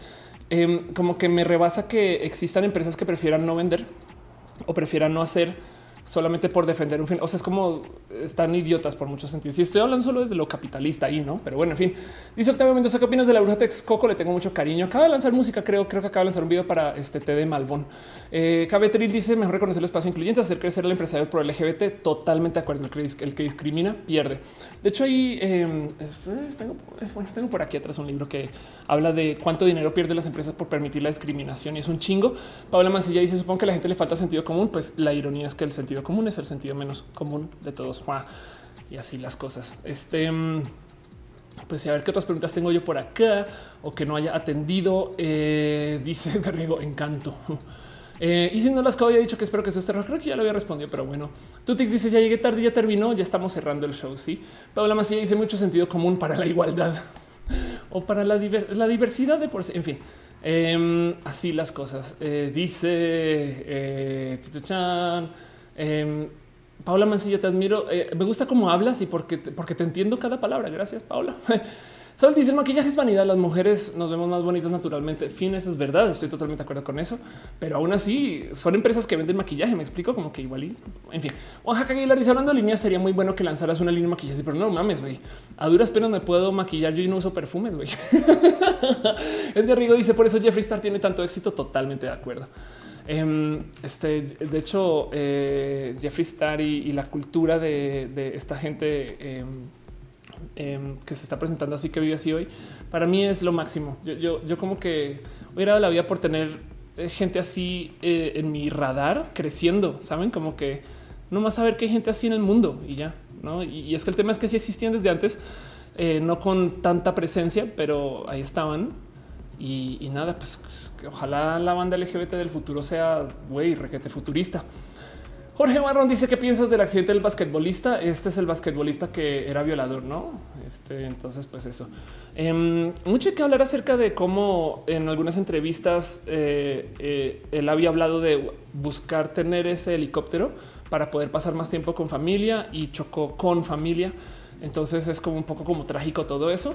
Em, mucho que hablar acerca de el cómo se levantaron tantas eh, fotos y cómo se publicó mucha información acerca de las personas que van en el helicóptero em, antes de que la policía lo validara. Eh, lo digo porque entonces hubo historias de gente que se enteró em, que sus primos y tíos habían muerto, no porque la policía les haya avisado o algún sistema formal, sino porque literal lo vieron en un sitio de chismes ¿no? o en un meme también. Entonces eso también es un poco rudo, no como que, en fin, pero pues del otro, del otro lado, pues tú tienes que validar que quien estuvo ahí si si era esa persona, no? Psicólogo Ulises René dice a mí me atrapó el maquillaje en el que me di cuenta que ser feo es opcional. Los hombres también pueden usar maquillaje, totalmente de acuerdo. Em, y, espera, no usar maquillaje no te hace feo, sabes? Es como que tampoco es que es como es un tema de vanidad y es chido y, así las cosas. Marcos Beto dice ponte un tinte de pelo rosa mexicano. Em, tuve, a ver, eh, va a ser difícil de encontrar pero eh, a ver si, busco. Tuve, tuve rosa, rosa por un ratito, pero, pero va a ser difícil. Bueno, y, hay, dos o tres rojas donde lo tuve porque fue un intermedio, porque entre, entre ser la roja y ser la güera hubo rosa. Pero sí, algún día debería volver al color. Así las cosas. Dice, ok, eh, me, follow a alguien en este mixer. Muchas gracias. Ah, ok, bueno, ¿qué más tengo por ahí? A menos que tenga más preguntas, creo que voy cerrando este show. Muchas gracias por acompañarme. Em, muchas gracias por ese parte acá. Dale ¿qué implica que? Ok. Dale Peñate dice acerca de lo que de la noticia de Maduro, ¿qué implicaría que privatice el petróleo? ¿Traería algún beneficio a Venezuela? Es una buena pregunta. Dice, eh, ok, Ulises me dice que acaba de asesinar un chiste. Este, perdón, es que cuando estoy al aire trabajo a media maquinita. Tengo dos neuronas menos, güey, por estar nerviosa. Em, volviendo al tema de, eh, Maduro y la privatización, el tema es que puede ser beneficioso o no, depende de su punto de vista literal político acerca de lo que piensen ustedes de petróleo privatizado. Por un lado, eh, puede ser muy beneficioso porque si, la petrolera la controlan empresas exteriores, entonces eh, esas empresas están enteramente dominadas por el capital, lo cual quiere decir que tienen fuertes incentivos para hacer que PDVSA sea eh, altamente funcional. Del otro lado, esa funcionalidad de PDVSA no tiene por qué estar orientada a ser para el bien de Venezuela. Entonces eh, le puede hacer mucho daño a Venezuela, aunque PDVSA funcione muy bien, no?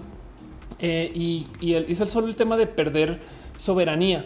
Lo sorprendente aquí es que el poder de Maduro viene de que tiene el dinero y los militares. Me explico. El dinero es el petróleo. Entonces es como raro que de repente diga, ah, yo quiero compartir esto con otras personas y a ver qué pedo no hay. Es de wow, wow, wow qué raro pero bueno, lógica computadoras dice buenas noches, besitos y abrazos, besitos y abrazos. Cabetril dice llevo un tanto de tiempo en hormonas y me prohibieron todas las sustancias recreativas. ¿Cómo lidias con eso? Eh, o sea, sin salir de la línea de lo sano. Ok. Em, ¿Cómo lidio? Eh, primero que todo, ok, explico un poquito qué es lo que pasa. Em, suele ser que cuando estás en un proceso hormonal, sobre todo en un lugar muy formal, clínico, donde esa también lo aplica, lo primero que te dicen es cuídate, ¿no? entonces cuídate implica no tomes alcohol, este, no tomes nada que te acelere el pulso y, la verdad es que tomar eh, el proceso hormonal como el mío de una persona asignada hombre al nacer, este, que bloqueas esto y este, tomas estrógenos, te da muy, muy mala circulación. Y entonces ahí eh, también entra en juego el, pues entonces, güey, no le juegues, o sea, no hagas un desorden con lo que ya es mala circulación, pues tampoco no le añadas otros problemas, ¿no? Y del otro lado también el alcohol, por ejemplo, puede interferir con los procesos hormonales, entonces también por eso, etc. Eso por un lado. Del otro lado, tengo amigas trans que viven pedas, eh, high, que viven eh, pedas pachecas, güey, y, toman microdosis para ir a trabajar y, ahí siguen su transición, güey. no, entonces em, también del otro lado, solo no quiero destrozar lo que te recomendaron, sino solamente dejar en dicho que lo que te lo están diciendo por tu propio bien, pero no necesariamente tiene que ser la ley. Em, entonces ten eso en radar. No obstante, eh, si ya estás transicionando, pues te aprovecha, güey, cuídate justo, o sea, haz ejercicio, estas cosas, lleva una vida sana y te va a beneficiar por un chingo de cosas. De todos modos, transiciones o no me explico. Em, así que como lidio con eso, la verdad es que yo dejé tomar alcohol, pero el motivo por el cual yo no tomo alcohol es más bien por algo así como relacionado como con la ansiedad social un poco, como que eh, a mí me cuesta mucho eh, tomar alcohol alrededor de gente y entonces esto es un tema y lo que pasa es que tuve una situación de vida que me alejó mucho, mucho, mucho de la mota. Yo antes tenía, yo plantaba mota en casa y, para mis amigos estas cosas y, ahora después tuve una situación horrible donde como que ya la alejé del total. Entonces he vivido como una persona muy sobria entonces y para mí es eh, bonito porque tengo menos cosas que controlar. Em, yo todo lo que tengo que decir es mm, habrá cómo lo puedas encontrar y cuando se trata de vicios, sean el que sea, lo mejor que puedes hacer es reemplazar. Si tienes, o sea, si, estás tratando de dejar fumar, puede ser difícil porque hay ciertas formas de adicción, café también, pero cuando tienes vicios mañas y los quieres cortar, entonces, eh, bueno, una de las estrategias que funciona es comenzar a buscar otra actividad que la reemplace. Tipo, yo tengo ganas de hacer esto, pero no puedo, entonces voy a hacer esta otra y esta otra. Ojalá y sea una positiva, ojalá sea por lo menos algo que te sirva como para distraerte de la que quieres hacer. Y entonces cambias media hora de esto por media hora de aquello y ojalá a la larga funcione, no? Pero bueno, Em, eso dice Marcos Beto. ¿Hay algún consejo primera vez con mota? Em, pues nada, controlado, no? O sea, mejor en casa. Este, sabes, eh, si es la primera vez con gente que confías y, ya y pásala bien. ¿no? te preocupes tanto. La mota es súper inofensiva. Según yo, psicólogo dice de algo de la cúspide que te maquilla Alexander. Eh, a wow, pero es, este, si tú te Elisa dice trabajo en un corporativo de maquillaje 10 años y era la única persona abiertamente LGBT dentro de la empresa. Eso me parece siempre muy sorprendente de saber. Pero bueno, dice Slim, si tener un canal como el mío, este eh, eh, eh, pues yo arranqué haciendo streams desde, desde un laptop y así las cosas. Dice el castigador consejos para conquistar a chicas trans. Em, quizás conquistar de entrada ya sea un tema complejo, pero yo todo lo que quería es aprender, sabes, como que ese tema de conquistar me salta un poco nomás desde la este, transfeminista que traigo allá adentro. Pero em, yo diría lo siguiente: eh, por lo menos acércate a la cultura, a la gente, sabes, como que eh, no hay nada más complejo dentro de la vida de la diversidad, sobre todo si eres trans, que el tener que explicar todo el tema, no? Entonces, em, si eres una persona muy conociente y, ya lo vives o, o lo traes, podría ser Deli, porque entonces ya no estoy todo el día como a la defensiva de ah, será que le digo que tome hormonas. Em, mi, mi, relación actual es con una persona, pues con René, que está en el chat, este, con quien hablamos, hablo mucho acerca de mis hormonas y es, muy bonito. Eh, y entonces eso como que el tema trans, digo, sobra decir que no entres con esta bandera de hola, vengo por un, este, una mujer con pene. No, em, eh, eso y, considera que por lo general la gente trans depende de sus historias de transición. Muchas veces suelen ser personas muy tímidas del que eh, puede que seas la primera persona con la que están ligando post transición y eso tiene pesos ¿no? y, raras situaciones. Y entonces eh, eso es lo único que diré. Pero de resto, acerca del cómo eh, hablar o, convivir con una persona, sobre todo una persona trans, es mientras menos sienta yo que te tengo que explicar cosas a ti, yo creo que más le añado, pero me estoy inventando todo eso capaz. Este, eso dice Ultercats, nuestro amigo primero. Gracias. Slim sí dice salúdame. Oli. Este Saúl pregunta por Matú. Matú está eh, bajo el cuidado de alguien más por temas de alergia. Slim sí dice cómo un canal como el tuyo. Este eh, eh, hay varios tutoriales en YouTube si quieres ver eso. Ultercat dice dosis baja en lugar tranquilo, alguien sobrio. Gracias. Exacto. Dali Peñata dice este roja me parece, mini roja. Ándale, exacto. Se le dice que la tía a veces se eleva. Ya no hace rato, pero bueno. Em, dice eh, Francisco Valladares, ¿comprarías el bot Bali de Samsung? Yo creo que todavía les, falta un poquito, em, como que están chidos, pero yo ni siquiera le he encontrado usos chidos a Siri más allá de la novedad, no como que hacer dos o tres chistes y una semana de cosas, pero ya el recurrente no. Entonces, sí, Roma Queen dice siempre es un placer escucharte, aprender de ti. Lo mismo digo, y sobre todo cuando te veo en Instagram. Muchas gracias. Dice eh, Inclán Alvarado. Eh, luego te veo, luego te veo. Jessica dice volviendo eh, y si no las coincidí aprendí a amar tus uñas. te entendí por qué las tienes así. Ya entendí. Ah, claro, sí. Es que justo está cagado porque en los comentarios alguien dice, ay, Val, ¿por qué Ofelia nunca se va a dejar las uñas bien todas? Y es porque toco guitarra y entonces este quisiera tener largas tentas, pero ni modo, en fin. Dice Mastersoft, ¿alguna de la teoría de cuerdas tendrá evidencia experimental? El día que podamos medir eso, eh, yo creo que más vamos a saber de la existencia de la humanidad actual en tantos otros lugares que sería chido, güey. Eh, pero sería, rudo. Eh, dice que nos falta la patrocinadora. Estoy totalmente de acuerdo. Carol Ramírez dice no fumen tanta marihuana. Chinito los dice a dormir. Este eh, Nel va a hacer tarea. Anda. Eh, Slim si dice comprarías el iPhone 11. Tengo uno. Ultracat dice tengo las uñas cortas por lesbiana. Eso también es un motivo exacto. Em, dice eh, Saúl un Windows Phone 8.1 en 2020. ¿Qué opinas? Este what? ¿Qué, es que no? o no sé, digo, como que siento que, bueno, si tiene Android, supongo es como cualquier otro Android, ¿no? Este, what? Em, este, y ya, Ultracat dice, recuerden los elementos de la armonía en eh, My Little Pony. Qué chido. Y ya dice Alfonso Quiroz, dejé la, dejé la mota, se me murió el dealer. ¿Qué es eso? ¿Qué clase de comentario es eso, güey? No anden asesinando a esos dealers, güey. Pero bueno, gente bonita, yo creo que eso es todo lo que tengo para ustedes hoy. Este mm, y nada, eh, voy a ir cerrando el show. Muchas gracias por estar acá. Estuve al aire dos horas 27 minutos. Es un récord. Esto es un roja controlado. Espero que les haya gustado. La verdad es que también, eh, si no, la próxima semana vuelvo con otro tema, no?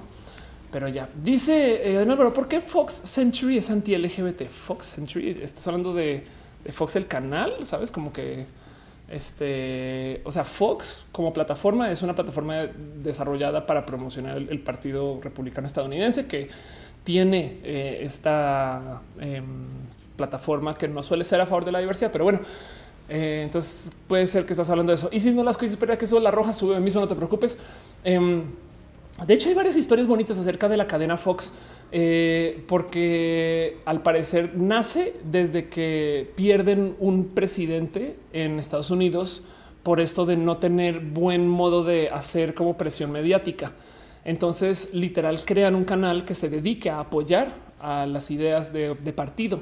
Y esto está hablando de 70s, 80s y años después tenemos pues un problema porque es muy dominante, ¿no? Entonces, pues eso, así las cosas. En fin. Dice Nagisachi, buenas noches a todos en el chat. Ultracat dice, usa tu de que hablan Alfonso Quiero dice que le gusta este show. Muchas gracias, deslumbrante. Bien, muchas gracias. Gracias por estar acá. Voy a ir cerrando el show ahora sí formalmente y en eso justo pues nada. Este Gracias por acompañarme, gracias por ser parte de esto. Eh, a la gente que vino desde el Facebook, Digi Boss, Rocío Hernández, Adriana Jiménez de Le Piñate, Pancho Hermosa, Dali Peñate, eh, ya te había leído Brian Rosas, Nelly Alonso, Adri Paniagua llegó. No lo puedo creer. Adri, gracias por estar acá. qué cool. Muchas gracias, Luis Fernando Escarate. Eh, eh, muchas gracias a Italofer, eh, Oaxaca Aguilar, Beto García, Inclán Alvarado. Em, muchas gracias a la gente que se conectó desde el YouTube. YouTube suele a veces olvidarse de algunos nombres, pero Adrián Alvarado, Alfonso Quiroz, Carlos Barte, Carolina Ramírez, Chinito a los a los Caru, y si no las Jessica Solín, Santín Rodríguez, eres una colección de nombres. Jorge Barrón, Karen Yepes, Ilsa Sam, Roma Queen, Saúl Castruita, Senático, Ultarcat, evidentemente también Elisa, evidentemente también Caro, gracias por estar acá, ser parte de esto. René, si sigues por ahí, te amo. Este, gracias a la dibujanta, a Ultarcat, gracias a Ricardo Ibarra por saber a su financiero, Rafael, Rafael Longines Reyes. Gracias por ser parte de esto.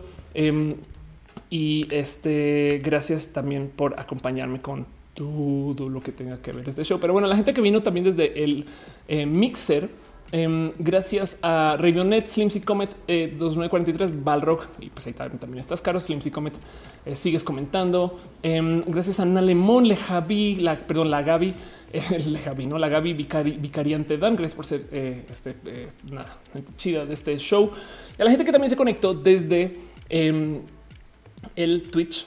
Gracias a eh, Adri BC, Andrés Togas, analógicamente Aten, alguien bajo senior, Carducci, Cherry Monroe, Commander Ruth, Cristian Mejía Medina, Daniel López, 24, Dark Sephiroth, Destin 65, Dixon Peche, Electrical Longboard, Google Peter 00, KMS Miguel 007, la de Breaking bajo, la Mirro de la Tutix, un abrazo hasta Chile, Master Sophie 013, Megaxa, Nagisachi, Ranik KK1, Red Dragon SSPS 4, el Kaishikane, Silver Knight 3, Sofía Alele de Darkness, eh, Ventalto Winsock, X Kun 22, Yohandri, y también, como siempre, un eh, abrazo especial a la gente bonita que se conecta desde eh, sus otras plataformas de apoyo y amor y cariño, como lo puedes ver el Patreon. Entonces, un abrazo analógicamente Trine, Pato Coinstri, Maritza Bernabe, Cabeza Olmeca, Francisco Godínez, Aque Rubio, Rosauri Inis, eh, en el Twitch, el Tipuye, Malib y a. Em, y a la gente que está en el YouTube suscrita, como Sam Rijillo, Sam Rijillo, Jason Freddy Merchan, Haston y Mecuseta, Arturo Ale, Jenny Ramírez, Divino Muchacho, Fabián Ramos, Julio Hurtado, Edgar Riego, Bruno Alfaro, Tatoso, Leonardo Tejeda, Pastel Coco, Asira Strange. Y así las cosas. Pero bueno, en fin, dice Alfonso Quiroz. Eh, buenos comentarios de las personas. Gracias por ser parte de eso. Sacramel dice yo falté. Gracias pues, pues Sacramel por estar acá. Eh, gracias Martina Raga Beauty. Gracias eh, Dante Flores, Ian Blue. Eh, gracias Marcus Beto. Abrazo virtual no monetizado. Es, monetizado porque estás acá y entonces trae mucho cariño, amor. Gracias. Este, eh, eh, ¿quién más estuvo? Y a, en fin, nada, Carlos Narváez, etc. Puedo seguir dándole scroll a todo eso y diciendo las cosas. Espero que suba roja. No te preocupes. Este, creo que ya te había leído con todo eso. Vamos a ir con mensajes nuevos. María Lascurain dice solo y final. No te preocupes. Aquí eso para Martí dice Lovia. Este mm, saludos, besos, abrazos a todos, todas, todes. muchas gracias por ser parte de esto y pues nada, pues para todo lo demás eh, ya saben, nos vemos la próxima semana o cuando esté haciendo eh, los, eh, los rojas, mini rojas. Cualquier cosa que no en redes sociales, gracias por acompañarme. Los quiero mucho y besos para todos. Ultra dice feminismo interseccional para todos. Totalmente de acuerdo.